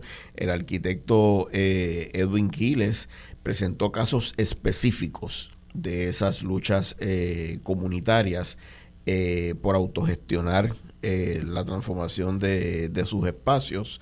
estaba programado, pero no, no se pudo dar la presentación de la compañera mía, amada esposa, Nairi Guzmán, con el proyecto de educación descolonizadora Nuestra Escuela. La compañera Carisa Cabán Alemán de Crear con Salud eh, sobre eh, la, eh, los trabajos hacia la descolonización mental, la transformación de los paradigmas de dependencia en, en, nuestra ciudadanía. La compañera Olga Sanabria pudo hablar de la tradición, la larga historia de las luchas por la solidaridad internacional con la descolonización y autodeterminación de Puerto Rico, pero también desde Puerto Rico con las luchas de otros pueblos. Y cerró la compañera Namir Sayas, también de la Coordinación General de, de Vamos, ya con una perspectiva juvenil, eh, con el activismo digital. Cuando vimos cómo iba fluyendo el panel, nos impactó tanto que el compañero Ariel Hernández y la compañera Sandra Cruz propusieron que se dé en Puerto Rico eh, este panel, porque fue como un panel de lujo lo que vino eh, resultando. Así que ya estamos en búsqueda de fecha en que podamos coordinar a todas estas personas. Y no solamente eso, que era, eh, fue realmente como un prisma de ángulos diferentes de la mirada de Puerto Rico. Y el compañero mantenedor, ¿verdad? Que era eh, el, eh, Pedro Pablo, que es el intelectual más reconocido que acaba de terminar las obras completas de, de Martí. Cuando terminó de oír todo eso, él dijo, es que esto tiene que ir a la, a la, a la, a la televisión cubana. Y entonces empezó a hacer trámites, ¿verdad? Que en aquel momento teníamos muy poco tiempo, pero lo vio como toda una mirada tan diferente y tan completa de, la, de los ángulos de la lucha de Puerto Rico que eh, se está pensando, ¿verdad?, a través del compañero quizás Papocos, poder hacer a partir de este que se haga en Puerto Rico, que pueda pasar a la, a la televisión cubana. Que también me gustaría reconocer eh, el, trabajo, incesante, del compañero José Rafael Papo Cospontón para lograr que se articulara esta delegación y que se conformara ese panel. También fue co-moderador junto a Pedro Pablo, compañero Papo Cos del de, panel. Y, y yo creo que hasta nosotras y nosotros mismos quedamos impresionados. Eh, por lo que allí sucedió. Y sé que ahora Francisco sale para allá. Eh, si puedes contarnos un poco de, esa invitación. Bueno, pues ahora voy a un anuncio no pagado. y sin eh, payola. Y sin payola. Y sin payola. pues desde el 2020 para acá, pues yo junto a varios compañeros, compañeras, estamos trabajando en una revista, se llama Crítica Cuaderno Discusión Política. vamos para el tercer, el tercer ejemplar, el tercer volumen, perdón, que es dedicado al movimiento estudiantil SADE ahora, en febrero. Cuarto volumen que va a ser Derecho de Decir en América Latina. Hay una convocatoria abierta en estos momentos que en nuestros enlaces puede salir, pero a raíz de todo eso eh, nos invitaron a participar y a mostrarle la revista en la Feria Internacional del Libro acá en, La Habana, en, en, Cuba, lo cual nos enorgullece mucho porque eh, la primera presentación pública de la revista fue en Santo Domingo, en Librería Mamey, o sea que no fue en Puerto Rico. Luego de eso, en Puerto Rico la primera fue la primera presentación acá fue en el Candil en Ponce. Eh, y pues el poder entonces ahora completar y ir a, otra, a la última, ¿verdad? De, la, de las islas hispanoparlantes, pues nos es bien importante y pues estaremos allá presentando el, el proyecto eh, en el espacio y obviamente más que como parte del programa tenemos un programa, ¿verdad? De, de socialización en PDF de la revista para aquellas personas que no puedan accesarla. Eh, que no tengan los medios monetarios para accesarla, por ende, pues la idea es establecer algún tipo de colaboración, por lo menos con la Universidad de La Habana. Eh, a tales efectos. ¿Puedes compartir la dirección para acceder a ella? Eh, sí, es, eh, bueno, como tal, no, tiene un, no tiene un, ¿cómo es? Un, website de internet, pero en Facebook es Crítica Cuaderno de Discusión Política. Crítica Cuaderno de Discusión Igual en Instagram y pues eh, para suscribirse, pues es un website que es como un Patreon. Es que uno, ¿verdad? Es como una plataforma para poder garantizar la mensualidad o la anualidad. Eh, que se llama Buy Me a Coffee y buscar crítica con la discusión política. Igual eh, pueden escribir a cuadernocrítica.gmail.com o a, o a lo, el, ¿verdad? los mensajes directos en cualquiera de esas páginas y con gusto le contestamos. y pues, ah, ¿cómo es? Y, aparte de eso, pues estaré un ratito por allá. sí, porque además pidió vacaciones. aprovecho, ¿verdad? Porque ya, ya, ya, que voy a ir para allá, pues y nos comentaba que, me lo, doy completo. Que todas las personas que nos corresponde autorizar esas vacaciones, porque Francisco tiene múltiples eh, eh, eh, escenarios en los cuales desarrolla su, sus valiosísimas aportaciones, pues entonces hemos querido que antes de irse deje hecho y nos tienen ajorado. Eh, pero, pero curiosamente cuando hablaba entrando de nuevo en el tema de, cómo trabajar los espacios por lo menos y esto es ya algo más eh, quienes formamos parte de la junta estoy yo hay un compañero que sabes tú lo que se llama Micael Rosa Rosa. Ah, estudió trabajo social sí sí eh, y se va a graduar ahora de trabajo social allá en, en Chicago.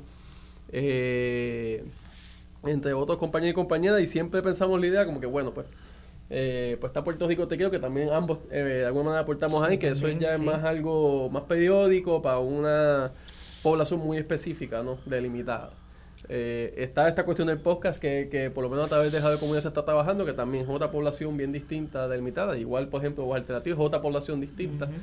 Y pues dentro de la tradición de, de crear un espacio de discusión, ¿verdad? Eh, en ensayo, pues entendíamos que había algo de cadencia en, la parte impresa, porque obviamente estos 80 grados, hay, ahora está en momento crítico, hay otros espacios de, ese tipo de dinámica, pero queríamos hacer algo impreso en la cual también hay un arte adentro, ¿no? Y por eso es que surge ese proyecto. Pueden de, ¿verdad? Aún dentro de, también surge porque nos gusta a todos el, ¿verdad? E, es el tema y porque nos apasiona la cuestión. O sea, pero, pero más allá de la parte de, gusto, pues la parte más política de, de por qué, cómo, por qué a nuestro entender es valiosa, es porque pues también forma parte de, de, de, intentar crear pues un sentido común distinto, ¿no? Y, que haya herramientas para poder expresarla y poder avanzar desde ese espacio, pues. Este eh, no tiene una relación directa con el resto de los proyectos necesariamente, ¿no? Pero más o menos, por lo menos para mí, como yo me acerco personalmente a todo, pues es de alguna manera orgánica en todo lo que hago. Pues. Eh, y nada, y comunícate con, con algunos de nosotros porque hay, algunas cosas que yo quisiera también enviar para Casa de las Américas, etcétera, y quizás esa conexión con estos lugares en los que se publica. Sería bueno que les conocieran y de paso me haces un favor. Ah, Pero pues yo voy, me voy el viernes. Ah, pues tenemos que hablar. Algo, algo que a mí me gusta mucho de crítica eh, es que eligen un tema y los varios ensayos son sobre ese tema. El primero fue feminismo, ¿no? El segundo fue la, eh, la cuestión electoral. Ajá, y el otro es el de, eh, el de estudiante, la lucha estudiantil. El, primer volumen fue como una muestra de, de qué queríamos como proyecto, por ende los ensayos son mixtos. Eh, sí tienen todos un formato bien particular que es que el primer va a haber un artículo histórico, eh, hay un artículo histórico, una entrevista y tres ensayos. En el caso, por ejemplo, del primer volumen, el artículo histórico fue una traducción que mandamos a hacer del manifiesto del Río Combaji, que es donde se entiende por, por muchos feminismos, ¿verdad? Que es el origen del feminismo negro en los Estados Unidos. Pues lo mandamos a traducir al español porque no había muchas traducciones eh, con una compañera de aquí de Puerto Rico y entonces eso sí lo socializamos, lo subimos y es una traducción que lo puedes encontrar como una aportación nuestra al espacio. Este, el, entonces siempre va a haber un ensayo, intentamos que haya un ensayo de un estudiante, un estudiante subgraduado, ¿no? Para que también tengan la oportunidad. Segundo volumen fue eh, eh, las elecciones en Puerto Rico. Y pues ahí sí todo, ese es el primer volumen temático que sacamos. Todo, desde el arte, ensayo, documento histórico, que fue un escrito de César Landeo Iglesias. Eh, pues todo tiene que ver con eso. Entonces, el movimiento estudiantil que se supone que hubiese salido el año pasado, lo que pasa es que con Fiona, pues nos trastocó completamente el calendario. Eh, pues eh, surge porque es un año redondo, era el fin de la huelga del 81, que fue en el 82, y el fin de los, bueno, el comienzo y fin de, de la huelga de 2017. Y pues, pero sí ahí, a partir de ahí, los ensayos no son solamente de Puerto Rico. Hay una compañía de Argentina y una compañía de República Dominicana escribiendo sobre sus respectivas experiencias y la entrevista a un compañero colombiano reaccionando a ¿verdad? la victoria de Petro ahí en Colombia y cómo eso eh, afecta o no el movimiento estudiantil allá. ¿no? Eh, eh, para mí ese es el mejor artículo de todo eso, es esa, esa, esa, esa entrevista para mí estuvo muy buena. y pues estamos muy, muy, muy contentes con, con, la iniciativa. El arte es de una compañera, se llama Laura Colón, que está estudiando eh, Bellas Artes en Río Piedras y que trabaja en la serigráfica. Eh, allí en Río Piedras, que es una colectividad de artistas que está empezando, ¿no? muchas de ellos, que el trabajo, pues les recomiendo que vayan porque en verdad está muy bueno.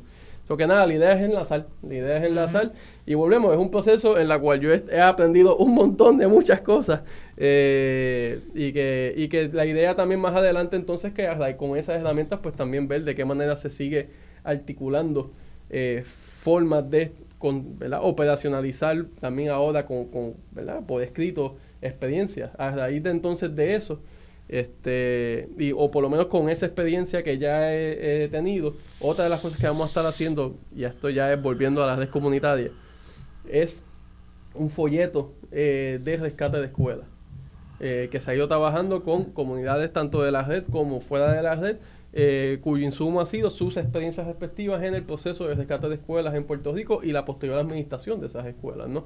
Eh, estamos ya en fases finales, pero pues a raíz de esa experiencia acumulada en cómo llevar, ¿verdad? Eh, manejar el proceso editorial, impresión, los costos, etcétera, pues nos habilitó entonces ahora poder yo entonces aportar desde ese lado a este otro proyecto ya de, bueno, pues de cómo, cómo entonces hacer como un folleto, un handbook de trabajo para aquellas comunidades que les interese rescatar una escuela. Rescate de escuelas refiriéndose al rescate de los planteles. Claro, de los planteles que están Donde operaban escuelas y que por esta onda neoliberal de privatizar la educación pública, eh, han, han, dejado esos edificios abandonados, entonces para que las comunidades las ocupen en lugar de intereses económicos. Lo que se logró en la Goico, en la calle Loíza, que podemos invitar a la audiencia a que pasen por allá y lo vean.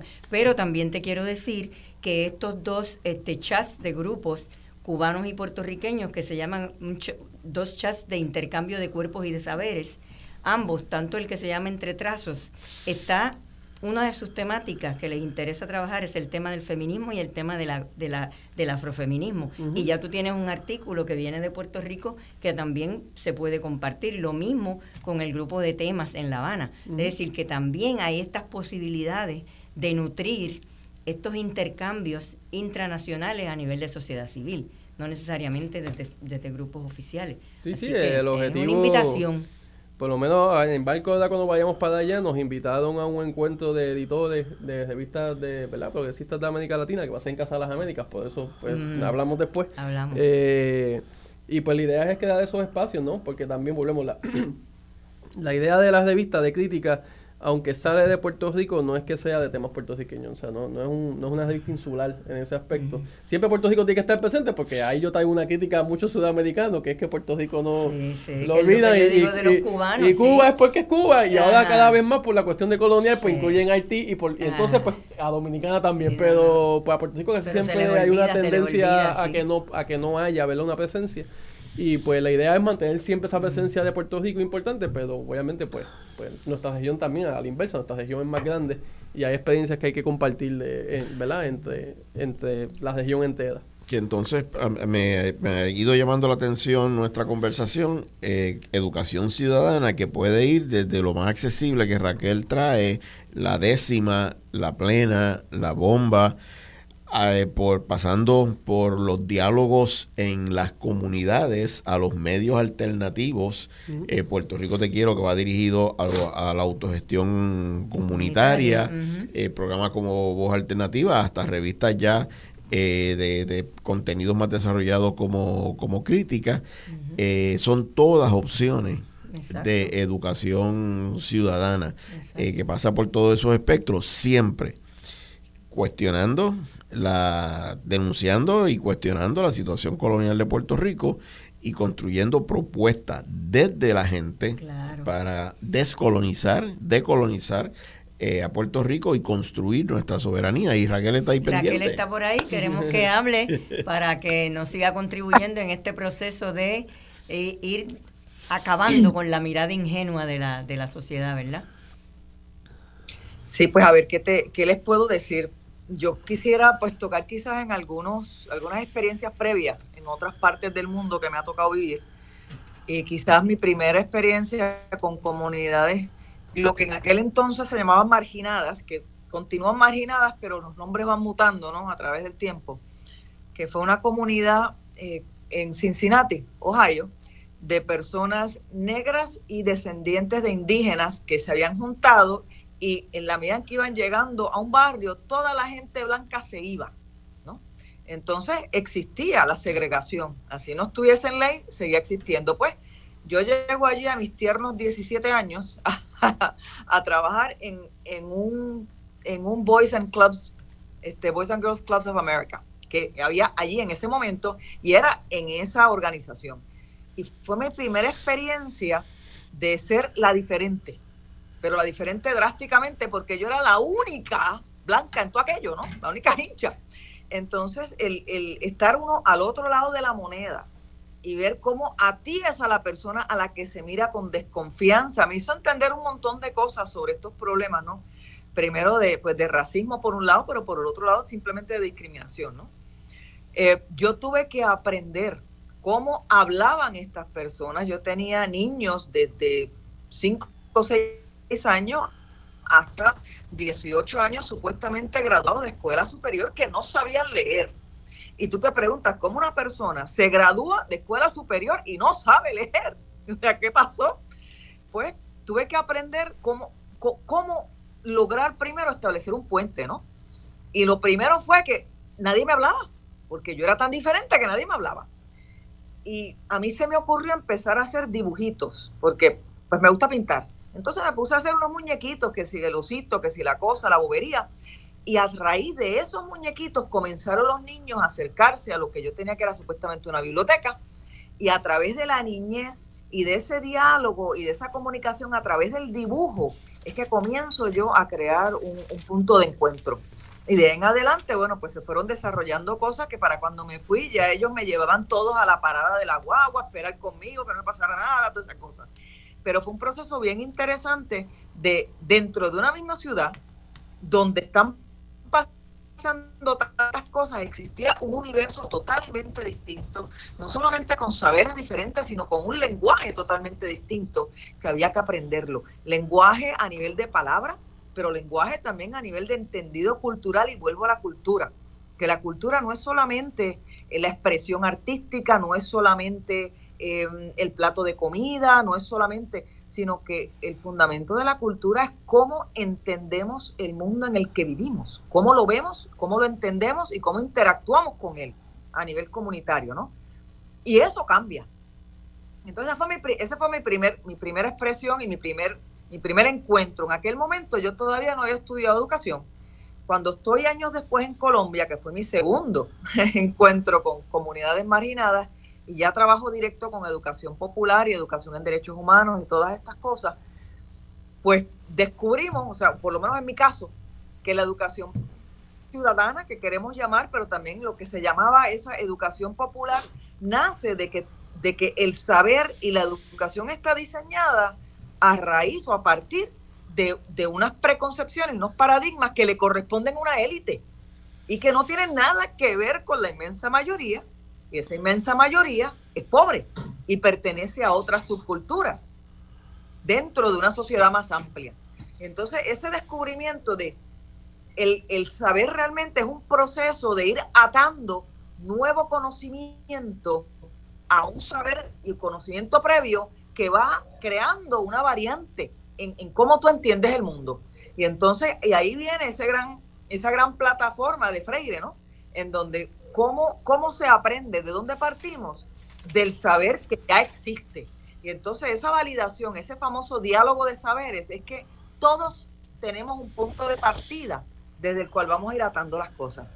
Y descubro que el fundamento de, la, de esa educación es la gente necesita convivir y para eso necesitan organizarse y buscar unos centros en donde el poder general, es decir, la capacidad de decidir de cada quien, porque eso es el poder, que conste es cómo yo decido hacer y cómo yo renuncio a mi decisión propia y deposito eso en manos de un grupo o un uno o un lo que sea. Eso es lo que crea el poder, el, el que nosotros entregamos. Entonces, ¿cómo se descubre que la forma en que podemos cambiar la realidad social es a través de que ese poder que se o fue arrebatado o fue entregado y que ahora se está utilizando para aplastar, se devuelva, que ellos puedan recuperar ese poder de acción ciudadana, acción propia.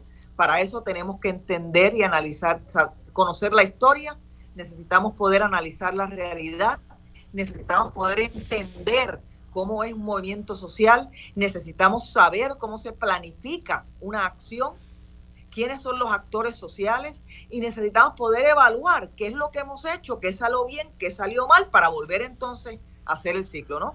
Y se creó un programa de educación popular en base a esas capacidades que fue terriblemente exitoso, ¿no? Entonces, pues mi primer contacto ya directo con ese trabajo con las comunidades venía de ahí, de, de, o sea, de la, de la, educación ya formal, popular, como quien dice, pues viene de, de, ese entendido de que si tú vas a ir a una comunidad, lo primero es establecer cuál es el lenguaje común. Yo traigo unos saberes que en la comunidad no existen. La comunidad tiene unos saberes en que en mí no existen, que son diferentes, pero eso que vamos a aprender se tiene que enganchar con eso que ellos ya conocen. Y eso establece una metodología Exacto. y establece ese diálogo y ese crecimiento, ¿no? Entonces, eso se trabajó mucho, tuvimos mucho éxito en muchas cosas, se hicieron avances. De ahí, mi siguiente experiencia fue al otro lado del planeta, que fue con comunidades beduinas en el Nilo, en Egipto. Y yo, ¿qué hice? Pues implementar el mismo mecanismo. ¿Y cuál es el punto de partida? Siempre tienes que tocar el corazón tienes que ir de corazón a corazón.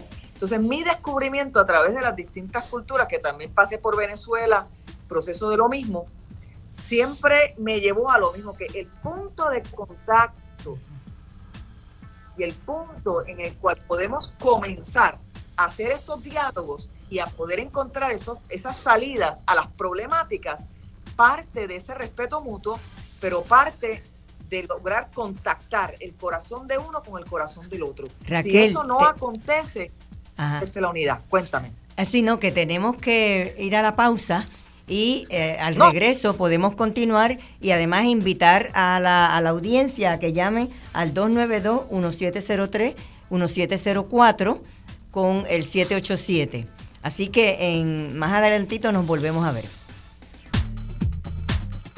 Saludos amigas y amigues, estamos aquí nuevamente con ustedes. Recuerden, para preguntas, comentarios, 787-292-1703 y 1704. Y además de, de, esta, de esta vía, ah, están llegando preguntas a través del celular del, del, celular del compañero Justo Méndez. Así que estas tres preguntas primarias, prim, prim, primeros, pues las vamos a, a, a contestar a través de los compañeros acá que lo están recibiendo a sus celulares. Preguntas y, y comentarios. Y comentarios. Primero que bueno. todo, saludar al compañero Mateo Johnston, eh, compañero estadounidense que trae grupos de estudiantes desde Boston a Puerto Rico eh, para conocer eh, las realidades de Puerto Rico y colaborar en distintos proyectos que seleccionamos para, para, llevarles. así que saludos Mateo, un gran abrazo, el compañero. Eh, activista eh, Milton Olivera del Frente Antielectoral que nos pregunta cuántas eh, escuelas, cuántos planteles se están trabajando a través de este proyecto de el manual para la, el rescate de planteles. dice el compañero Francisco que dentro de la red comunitaria ocho planteles, pero en comunidades con los que la red colabora entonces toda, toda otra eh, cantidad, eh, sí, superan las 10. Eh, mi amada hija Claudia Luz, mi hija mayor, la que me hizo padre, eh, interesada, Francisco, en colaborar, participar y, y, colaborar con la red comunitaria de respuesta, participar en las reuniones y demás. Pregunta si eso es posible. Y una frase que tengo que leer de Mateo Johnson que dice, te quiero mucho, papá. Bueno, pues siempre tenemos reunión el martes.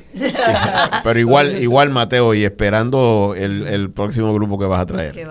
Eh, bueno, sí, o sea, la, siempre como trabajamos para el tema de ver cómo, cómo entramos a, dar apoyo a la red, pues casi siempre pues lo que podemos hacer es que se pongan en contacto conmigo primero y de ahí ver cómo canalizamos, ¿verdad? Eh, el apoyo hacia la red. Eh, ese apoyo se puede dar de dos maneras. Una es desde eh, la participación en las reuniones de estructuración de la red, eh, ahora que estamos trabajando distintos proyectos, pues en proyectos específicos también, o inclusive, y esto ya también eh, a, las personas en general, la una de las, de las acciones que hace la red de manera consistente mes tras mes es lo que llamamos la brigada de solidaridad. Y cómo funciona eso es que en la reunión mensual de la red se escoge una en colectividad, ¿verdad? se escoge una comunidad al cual impactar de la manera que la comunidad desee que se impacte, ¿no? Y entonces se fija una fecha y el mes después el representante del resto de las comunidades va hacia esa comunidad a eh, dar apoyo en aquello en que se necesite. Eso se ha ido, ha ido evolucionando. En un principio era apoyo de trabajo, apoyo de eh, pues, limpiar un área, o si hay un plantel, ayudar en el rescate del plantel, o arreglar algo del plantel, por ejemplo. Pero eso ha ido evolucionando, evolucionando a algo más mixto, en la cual también hay brigadas de ocio, en el, bajo el entendido de que no es, o sea, no, no, no es, esto puede sonar controversial, pero que, ¿verdad? Este, luchar por la patria requiere lucha y sacrificio, pero... También eh, disfrute, también disfrute. Eh, lo que queremos realmente hacia el futuro es no tanta lucha y sacrificio, sino disfrutar, y el ocio es importante, el compartir es importante y más en un momento en la cual cada vez más los pocos espacios de, de compartir colectivo que tenemos gratuitos en este país o han sido o los han privatizado o han sido totalmente abandonados como los parques que muchos están totalmente abandonados o simplemente dejaron de existir y entonces intentar crear esa fibra de compartir comunitaria en disfrute de recursos naturales pues nos ha sido importante y ha sido muy positivo al desarrollo de la red. Y eso es otra manera también de participar, de cuando se dé la fecha, pues puedes llegar allí y de alguna manera, ¿verdad?, eh, aportar en lo que se está haciendo, que esas son las distintas maneras eh, que se puede participar. Obviamente, o sea, se hace el acercamiento a Vamos y de ahí, más temprano que tarde, pues en algún momento estarían dialogando conmigo. Bien, la compañera Raquel tiene que retirarse, pero me gustaría que esperara a que entrara la llamada que tenemos pendiente. Eh, Sí, la llamada que tenemos pendiente en caso de que el planteamiento requiera de un comentario de parte de ella y eh, de ser así, pues que, conteste y entonces nos despedimos y le damos las gracias por su presencia. Y adelante, compañero o compañera. Sí, muy buenas tardes. Eh, antes que todo, felicidades por tan excelente programa y, por las gestiones que están haciendo por el país, vamos, justo Francisco y Raquel.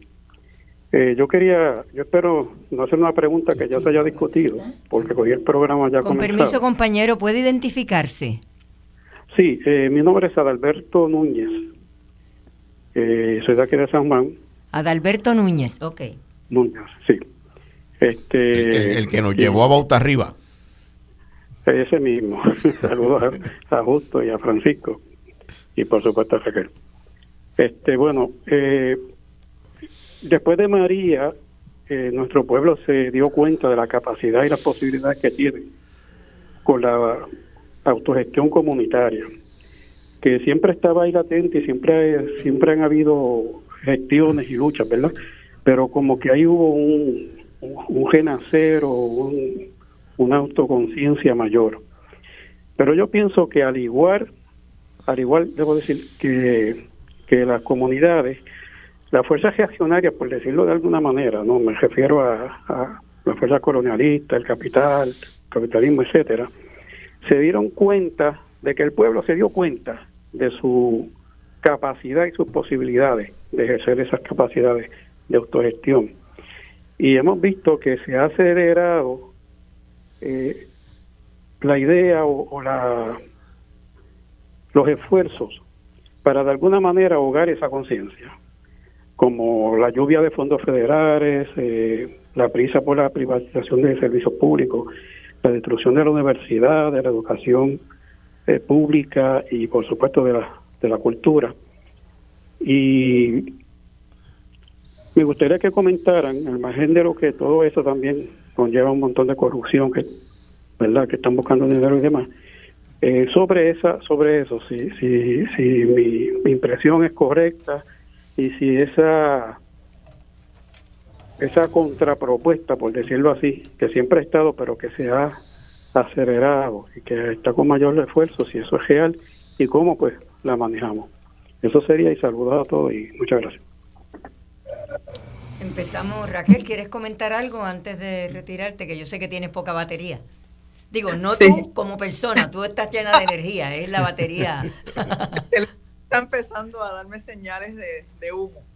Eh, claro que sí. Eh, a lo que está comentando el compañero Alberto Núñez, pues yo creo que tiene toda la razón en el sentido que, que históricamente lo hemos visto que cada vez que se da un evento en donde el puertorriqueño comienza a darse cuenta de que es el pato feo del camino, de que, de que le han mentido, salen cosas como lo de Sixto George, salen las cosas como el chat, salen todos estos escándalos en donde esa la venta que nos han hecho de, de un colonialismo donde se supone que no somos colonia, que nos querían hacer creer que no somos colonia, cuando empieza a quebrarse, pues se presenta un problema, ¿no? porque por razones que no son las eh, motivo de esta de este pues de este programa eh, hay un interés por mantener a Puerto Rico dentro de cierto cierta esfera de influencia y bajo unas condiciones en particular y el estatus que tenemos les conviene por eso para que eso funcione tienen que convencer al puertorriqueño que si realmente lo que quiere es estar bien la la independencia, la autosuficiencia, la capacidad de sacar su país adelante por sí mismo, no lo va a llevar a donde quiere ir y que la única forma en que eso es posible es a través de esta beneficencia, más o menos, para ponerlo de esa manera. Y entonces nos convencen de que, por ejemplo, en Puerto Rico no se puede llevar a cabo la agricultura, que es mentira. Nos convencen de que el puertorriqueño no puede crear empresa a nivel internacional, que es mentira. Nos convencen de tantas y tantas cosas que la educación, no, para estar bien educado hay que irse de Puerto Rico cuando tienes a la Universidad de Puerto Rico, en donde vienen a buscarlos. Entonces hay todo un proceso de lavado cerebral que, que lleva mucho tiempo. Entonces cuando vienen todas estas iniciativas para intentar revertir esa, esa efervescencia que comienza a, a volver cuando el puertorriqueño no solamente se, se, encuentra abandonado como fue con María, sino que se da cuenta que estando abandonado es cuando saca su mejor versión, eso se vuelve un problema. Entonces, pues desafortunadamente tenemos un grupo de personas que a mi juicio, y me perdonan que va a sonar tan fuerte, son unos traidores a este país, que entonces pues agreden al pueblo de Puerto Rico para mantenerlo en el estado en el que se encuentra. Y entonces pues le dan en lugar de poner el foco en, oye, pero es que mira lo bien que nos está yendo mientras nosotros sacamos a nuestro país adelante, en lugar de poner el foco ahí y decir, pues ¿saben qué? Pues mientras estamos aquí, pues qué bien que lleguen los fondos, pero eso no es lo importante. Lo que hacen es tratar de impedir el crecimiento y forzar los, los fondos, lo cual quiere decir, y volvemos al, al pensamiento de los paradigmas de dependencia. Cuando hablamos de un paradigma de dependencia, no estamos hablando de que nosotros nos creemos que somos poca cosa, no es eso. Eh, no es el ay bendito pobrecito yo, no, es que nos convencen, tenemos una estructura mental en donde la realidad es que Puerto Rico independiente no subsiste que la realidad es que sin los fondos federales Puerto Rico se hunde. Eso es un paradigma y ese es el paradigma de la dependencia que están ahora tratando de reforzar después de que se empezó a quebrar. Esa, ese sería mi aporte a esa pregunta y gracias por la pregunta y el espacio. Muchas gracias. Me, gustaría hacer un comentario, eh, además de agradecerle a Raquel haber participado en el programa.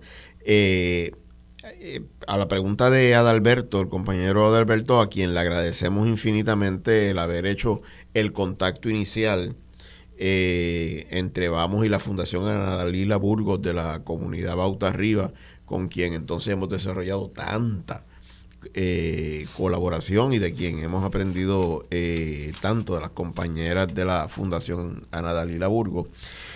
Eh, que esa fue, lo que él comenta, fue eh, razón principal para la creación de la red comunitaria de respuesta en conversaciones sostenidas inicialmente entre el líder comunitario eh, Luis Omar García, compañero Sombra, una visita aquí que yo tuve la oportunidad de hacer allá a la comunidad Arenas de Guánica junto a el, histórico organizador comunitario y líder comunitario Wilfredo López Montañez, eh, cómo nosotros queríamos eh, abonar a que las comunidades pudieran atender sus situaciones, sus emergencias, sus soluciones, sus transformaciones, eh, sin un acercamiento asistencialista.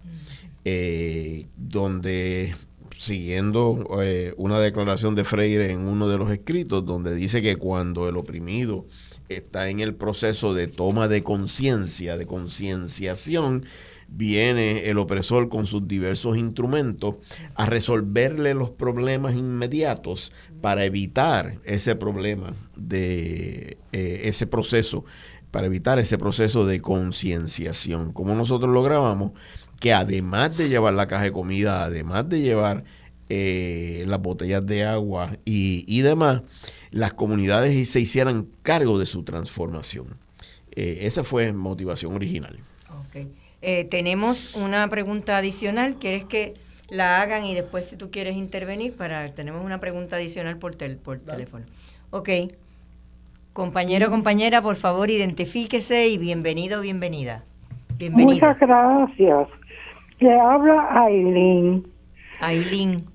Sí. Este, tengo que agradecerles este programa.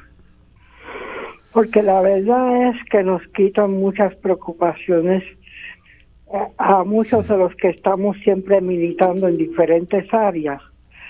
Este es un alivio que que continúen con ese esfuerzo este, y ojalá algún día pueda encontrarles a todos ustedes para abrazarlos y besarlos. Ay, muchas gracias. Eso es importantísimo, la abrazoterapia. Eso es muy importante. Gracias. Hasta luego. Eh, Francisco, quería hacer un comentario con relación a lo que hemos estado hablando. Sí, aprovecho a reaccionar a varias cositas. Eh, en cuanto ¿verdad? el comentario de Adalberto, yo quería añadir que, volvemos, en los últimos 10 años que hemos tenido varias situaciones ¿verdad? Eh, históricas eh, en nuestro país, pues también ha habido ¿no? saltos cualitativos en el sentido común general del país y, a, mi entender, para, nuestro lado, ¿no? que tristemente en ambos casos están relacionados ¿no? con, la violencia de, de lo que fue la crisis humanitaria de María. En el caso, por ejemplo, de la red comunitaria y la situación posterior a la María, eh, uno para mí de los saltos cualitativos, ¿verdad? en el sentido común de nuestro país, nuestra conciencia, que, fue importante, pero fue triste, es que pues los federales no están ahí para resolver nada. O sea, que cuando, porque cuando se dio la debacle de María, que verdad que Puerto Rico, eh, pues hubo el desplome total de servicios, pues muchas personas o comunidades descansaron que ah, no, pues, pues, pues, los federales van a resolver. Y eso, y eso no va a pasar nada. De momento eso no pasó así. Este y que la gente no se olvide que ahí es que también se da esa foto tristemente famosa e infame de Tom tirando eh, ¿cómo es? papeles toalla a la gente mientras la gente estaba allí en esa iglesia como que tratando de resolver, ¿no? Que, que una foto bien, bien y vergonzosa.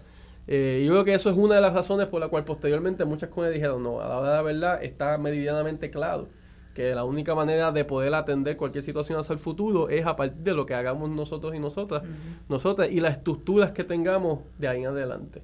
Y por eso yo creo que hay un interés muy grande de muchas comunidades de entonces de ver de qué manera se, se, se, trabaja eso. Y es un asunto que inclusive, y, digo que, que, es un salto cualitativo en sentido común, porque eh, transversal y, y, penetró inclusive posibles dinámicas que a veces ocurren al interior de organizaciones comunitarias que tienen que ver que están mediadas por política, en la cual, por ejemplo, muchas se alejan de, o se mantienen el tema asistencialista porque no, soberanía, eso es independencia. Pero que ahora, luego de esas realidades, lo que dijeron, no, es que espérate, espérate, espérate. Es que hay que, hay que tener esta estructura porque es evidente que nadie va a responder más allá de lo que hagamos en, a partir de nuestras estructuras autónomas comunitarias. Que no podemos, ni, y más importante, no debemos depender de ninguna estructura más allá de las nuestras. Claro está, van a haber situaciones en las cuales no hay break, hay que, hay que trabajar, ¿verdad? Con, con sectores que, que, bueno, si se cae un puente, por ejemplo, son, pues por, por más de comunidad que tengamos, pues hay una inversión de dinero que hay que hacer y unos elementos que hay que trabajar, que en lo inmediato hace falta en terceros actores. Pero por lo menos desde esa perspectiva, a mi entender, hay un primer salto cualitativo, ¿no? De que, de que nos, de un adelanto muy grande en, conciencia comunitaria hacia la, autonomía total y soberanía comunitaria. El otro es con la renuncia de Ricky, en la cual, o sea, que no fue una renuncia, fue una botada, porque fue los renunciados. Eh, en el sentido de que hay gente que dice, no, pero es que todo se quedó igual. Bueno, o sea, porque la estructura así lo establece, una estructura muy estable a nivel político, pero no es menos cierto que volvemos que en el sentido de común eh, aunque siempre teóricamente, ¿verdad? Desde muchos sectores decíamos, bueno, pues siempre es posible, ¿verdad? Hacer renunciar a un gobernante por, por, por algo que haga que provoca eh, mucha eh, indignación, pero nunca había pasado de esa manera en Puerto Rico, ¿no? Eh, y que ocurriera, pues hay un antes y un después, a mi entender. Que nosotros lo sabemos y ellos lo saben también. Por eso es que, por eso es que después Ricky contrató al mismo Sisto George para que le limpiara la imagen posteriormente, ¿verdad? Y después cuando le preguntaron, bueno, pero si él te extorsionó, ¿por qué lo, está, por qué lo cogiste después? Y él no, porque nadie más quería trabajarlo. Este, y ahí entro a un último comentario que estaba leyendo aquí, porque también estoy metido en, en los mensajes del live, que, ah, no, pero es que ahora los, eh, los, influencers son los peligrosos ahora y es el problema, de un, de un señor que se llama Luis Borrero. Pero es que lo, importante aquí es los influencers, los influencers o la modalidad de, de influencer es peligroso para ambos lados. O sea, eso no es, porque, ¿verdad? Es el contenido que trae. La diferencia es que como regla general, ¿verdad? los influencers como Rocky de Kid, Sixto George, etcétera, lo deplorable de la cuestión es que pues bailan al son de la payola. No, no, no, no es que esto es una persona que, que, es de derecha porque cree políticamente en esto y pues tiene su, su... No, es que si tú me dices, si tú me das a mí 30 mil pesos, yo defiendo lo que sea, porque sí, sin ningún contenido, porque yo lo que quiero es hacer chavo. Este, y ahí es donde entra el elemento, ¿no? Este, tan deplorable, aparte de que todo el, ¿verdad? todos los medios de comunicación están controlados en, en esa dirección, ¿no? Eh, que yo pongo un poquito reaccionando a eso, porque a la hora de verdad, nosotros, ¿verdad? De, de, del sector progresistas, de sectores que, que, trabajan con esto, pues también tenemos nuestros influencers, ¿no? O sea, gente que tiene una, un seguimiento alto y que al hablar o expresar sobre ciertas opiniones, pues tiene un alcance importante. Este, pero en ese sentido, ¿no? El, el, issue no es la figura de influencer porque sí. O sea, es lo que quería argumentar. El, influencer per se no es malo. No, no, es cómo se trabaja ese tema y, y, cómo se trabaja y, el elemento ético de todas. ¿no?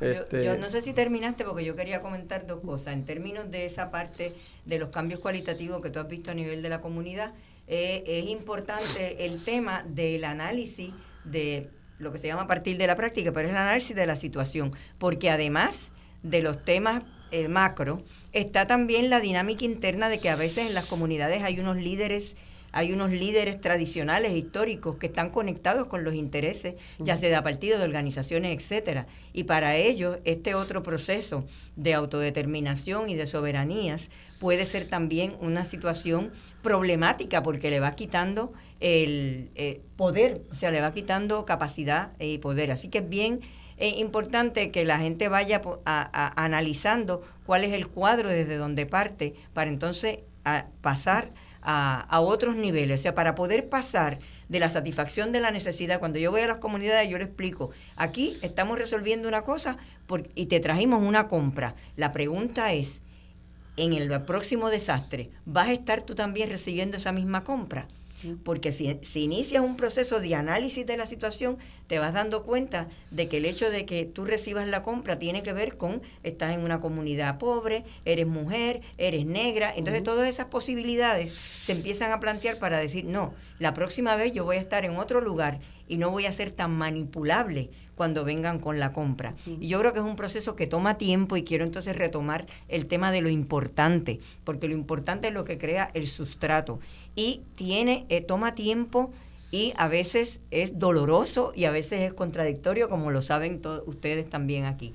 El otro tema es con relación al, al verano del 2019. El verano del 2019 no se ha acabado, es decir, en el caso de, de Puerto Rico representó una movilización que incluyó una cantidad de actores sociales que se convirtieron en actores políticos nunca vista en Puerto Rico. Hasta ahora habíamos tenido muchas grandes luchas, como la, la, la, la, la modélica, ¿verdad? El modelo de Vieques, en que estábamos apoyando actores, sujetos políticos afectados. En este caso, casi toda la población que se presentó había sido afectado de alguna manera por eh, esta, por la ofensa ética y moral del chat. ¿Qué quiere decir esto? Que también las organizaciones existentes han sido afectadas de maneras diferentes. Yo estoy llevando a cabo un estudio en que vemos algunas organizaciones prácticamente, yo creo que en el caso de Vamos se dio así, empezaron a cambiar la manera de trabajar su organización. Otras, como me dijeron en las entrevistas, aquí no se ha cambiado la estructura, aquí se cambió el discurso. Otras dicen, nosotros ya veníamos con esta línea. Es decir, que en términos de organizaciones hay diferentes formas que se ha recibido el impacto de esto. No solamente eso, que hay todo un sector de los llamados este, este, orgánicos, de los llamados este, que eran eh, eh, que llegaron allí por primera vez, que también han generado otro tipo de acciones, ¿verdad? Y por ejemplo, este, tenemos la, la hay una compañera que tiene todo un proyecto en, en su casa, ¿verdad? Que ella dice, mira, yo nací de lo que fue ese proyecto. Así que hay que esperar. Esto no se ha acabado. El hecho de que en Chile y en Colombia en la misma época ya tengan a alguien en el Ejecutivo responde a la realidad, ¿verdad?, de la colonialidad en esos países en particular. Y en la nuestra, pues mira, hubo unos cambios. Y yo creo que esos son los cambios que tenemos que darle seguimiento con una metodología de análisis de movimientos sociales y movilizaciones y con el trabajo comunitario que estamos planteando. Eh, justo, son las 12 y 54 y ya casi nos estamos despidiendo. Sí, dentro de eh, todas esas eh, respuestas que, trae el, actual sistema colonial, neoliberal, ante la efervescencia de, de los movimientos sociales, de las comunidades cuando se organizan y demás, está este discurso de que ante cualquier situación llueven los fondos federales. Y cuando uno desmenuza el asunto, cuando uno va a la comunidad, ¿dónde están esos fondos federales? O sea, es la creación de una ilusión. Eh, porque a las comunidades eso no llegan. Eh, ellos traen una cantidad, una parte de los fondos federales que dicen que traen y a las compañías eh, que son sus aliadas a recibirlos y administrarlos. y eso no realiza ningún tipo de transformación de las situaciones de base, de las situaciones estructurales. A mí me dijeron que quizás un 70% de esos presupuestos de estas aportaciones se va a pagar sueldos y burocracia, etcétera. No sé si el, si el por ciento es correcto. Bueno, lo estimado en lo que era la cooperación internacional, eh, o lo que es la cooperación internacional, por ejemplo, en Latinoamérica, y, y, y he visto documentos que así lo expresan, es que de toda esa cantidad de dinero que asignan, el 85% se va en administrar el dinero y el 15% es el que llega, A, programas que tocan, que, tocan base. En el caso de Puerto Rico, el problema es que eh, el de Estados Unidos asignan el fondo y mandan al que lo va a recibir. Eh, aquí se nos ocurrió eh, contratar a Whitefish por 300 millones de dólares Y el pueblo nos indignamos y el Congreso dijo, no, eso no va. Y lo tumbaron el contrato y trajeron a Cobra con 1.200 millones de, dólares. Eh, se comunica con, con, con, el programa la compañera Ildelisa González para decirnos que ha sido muy educativo, eh, que ha sido excelente, que ha sido una escuelita. Y pues queremos saludar a, a Ildelisa y, decirle que siempre eh, la recordamos eh, junto a su eterno compañero y queridísimo compañero Juan González Feliciano y, la compañera directora, presidenta ejecutiva de nuestra escuela, mi amadísima esposa Ana Iri eh, Guzmán también saluda el, el programa. Bueno, yo realmente todavía tenemos tres minutos para la despedida final. Vamos a hacer una última ronda y le decimos a amigas, amigas y amigues, estén con nosotros la próxima semana y creo que debemos hacer el anuncio, ¿verdad? De que eh, en los próximos meses vamos, vamos a, tener el programa los terceros domingos del mes. La compañera eh, Marcia Rivera ha tenido la gentileza eh, de permitirnos eh, seguir colaborando en el espacio y vamos a estar trayendo programas en el tercer domingo de mes vinculados siempre al contexto de cada uno de, esos meses. Queremos comenzar, y va a ser ahora el 19 de febrero, reiterando el tema del neoliberalismo, porque demasiado de lo que le sucede a nuestro pueblo está atado a el ataque neoliberal. Entonces tenemos un programa, el 19, ¿qué es el neoliberalismo? ¿Qué es el neoliberalismo y cómo eh, nos afecta? Luego, en marzo, pues darle la oportunidad a compañeras para actualizar sobre eh, los feminismos en abril a los compañeros de la teología de la liberación en, el contexto de la Semana Santa, en mayo eh, compañeras y compañeros sindicalistas en el contexto del mes de, de, los trabajadores y así sucesivamente. Bueno, amigas, amigos y amigues, ya saben, se pueden comunicar con nosotros si quieren darle seguimiento a alguno de estos temas. Ha sido un placer estar con todas y todos y todes y hasta la próxima.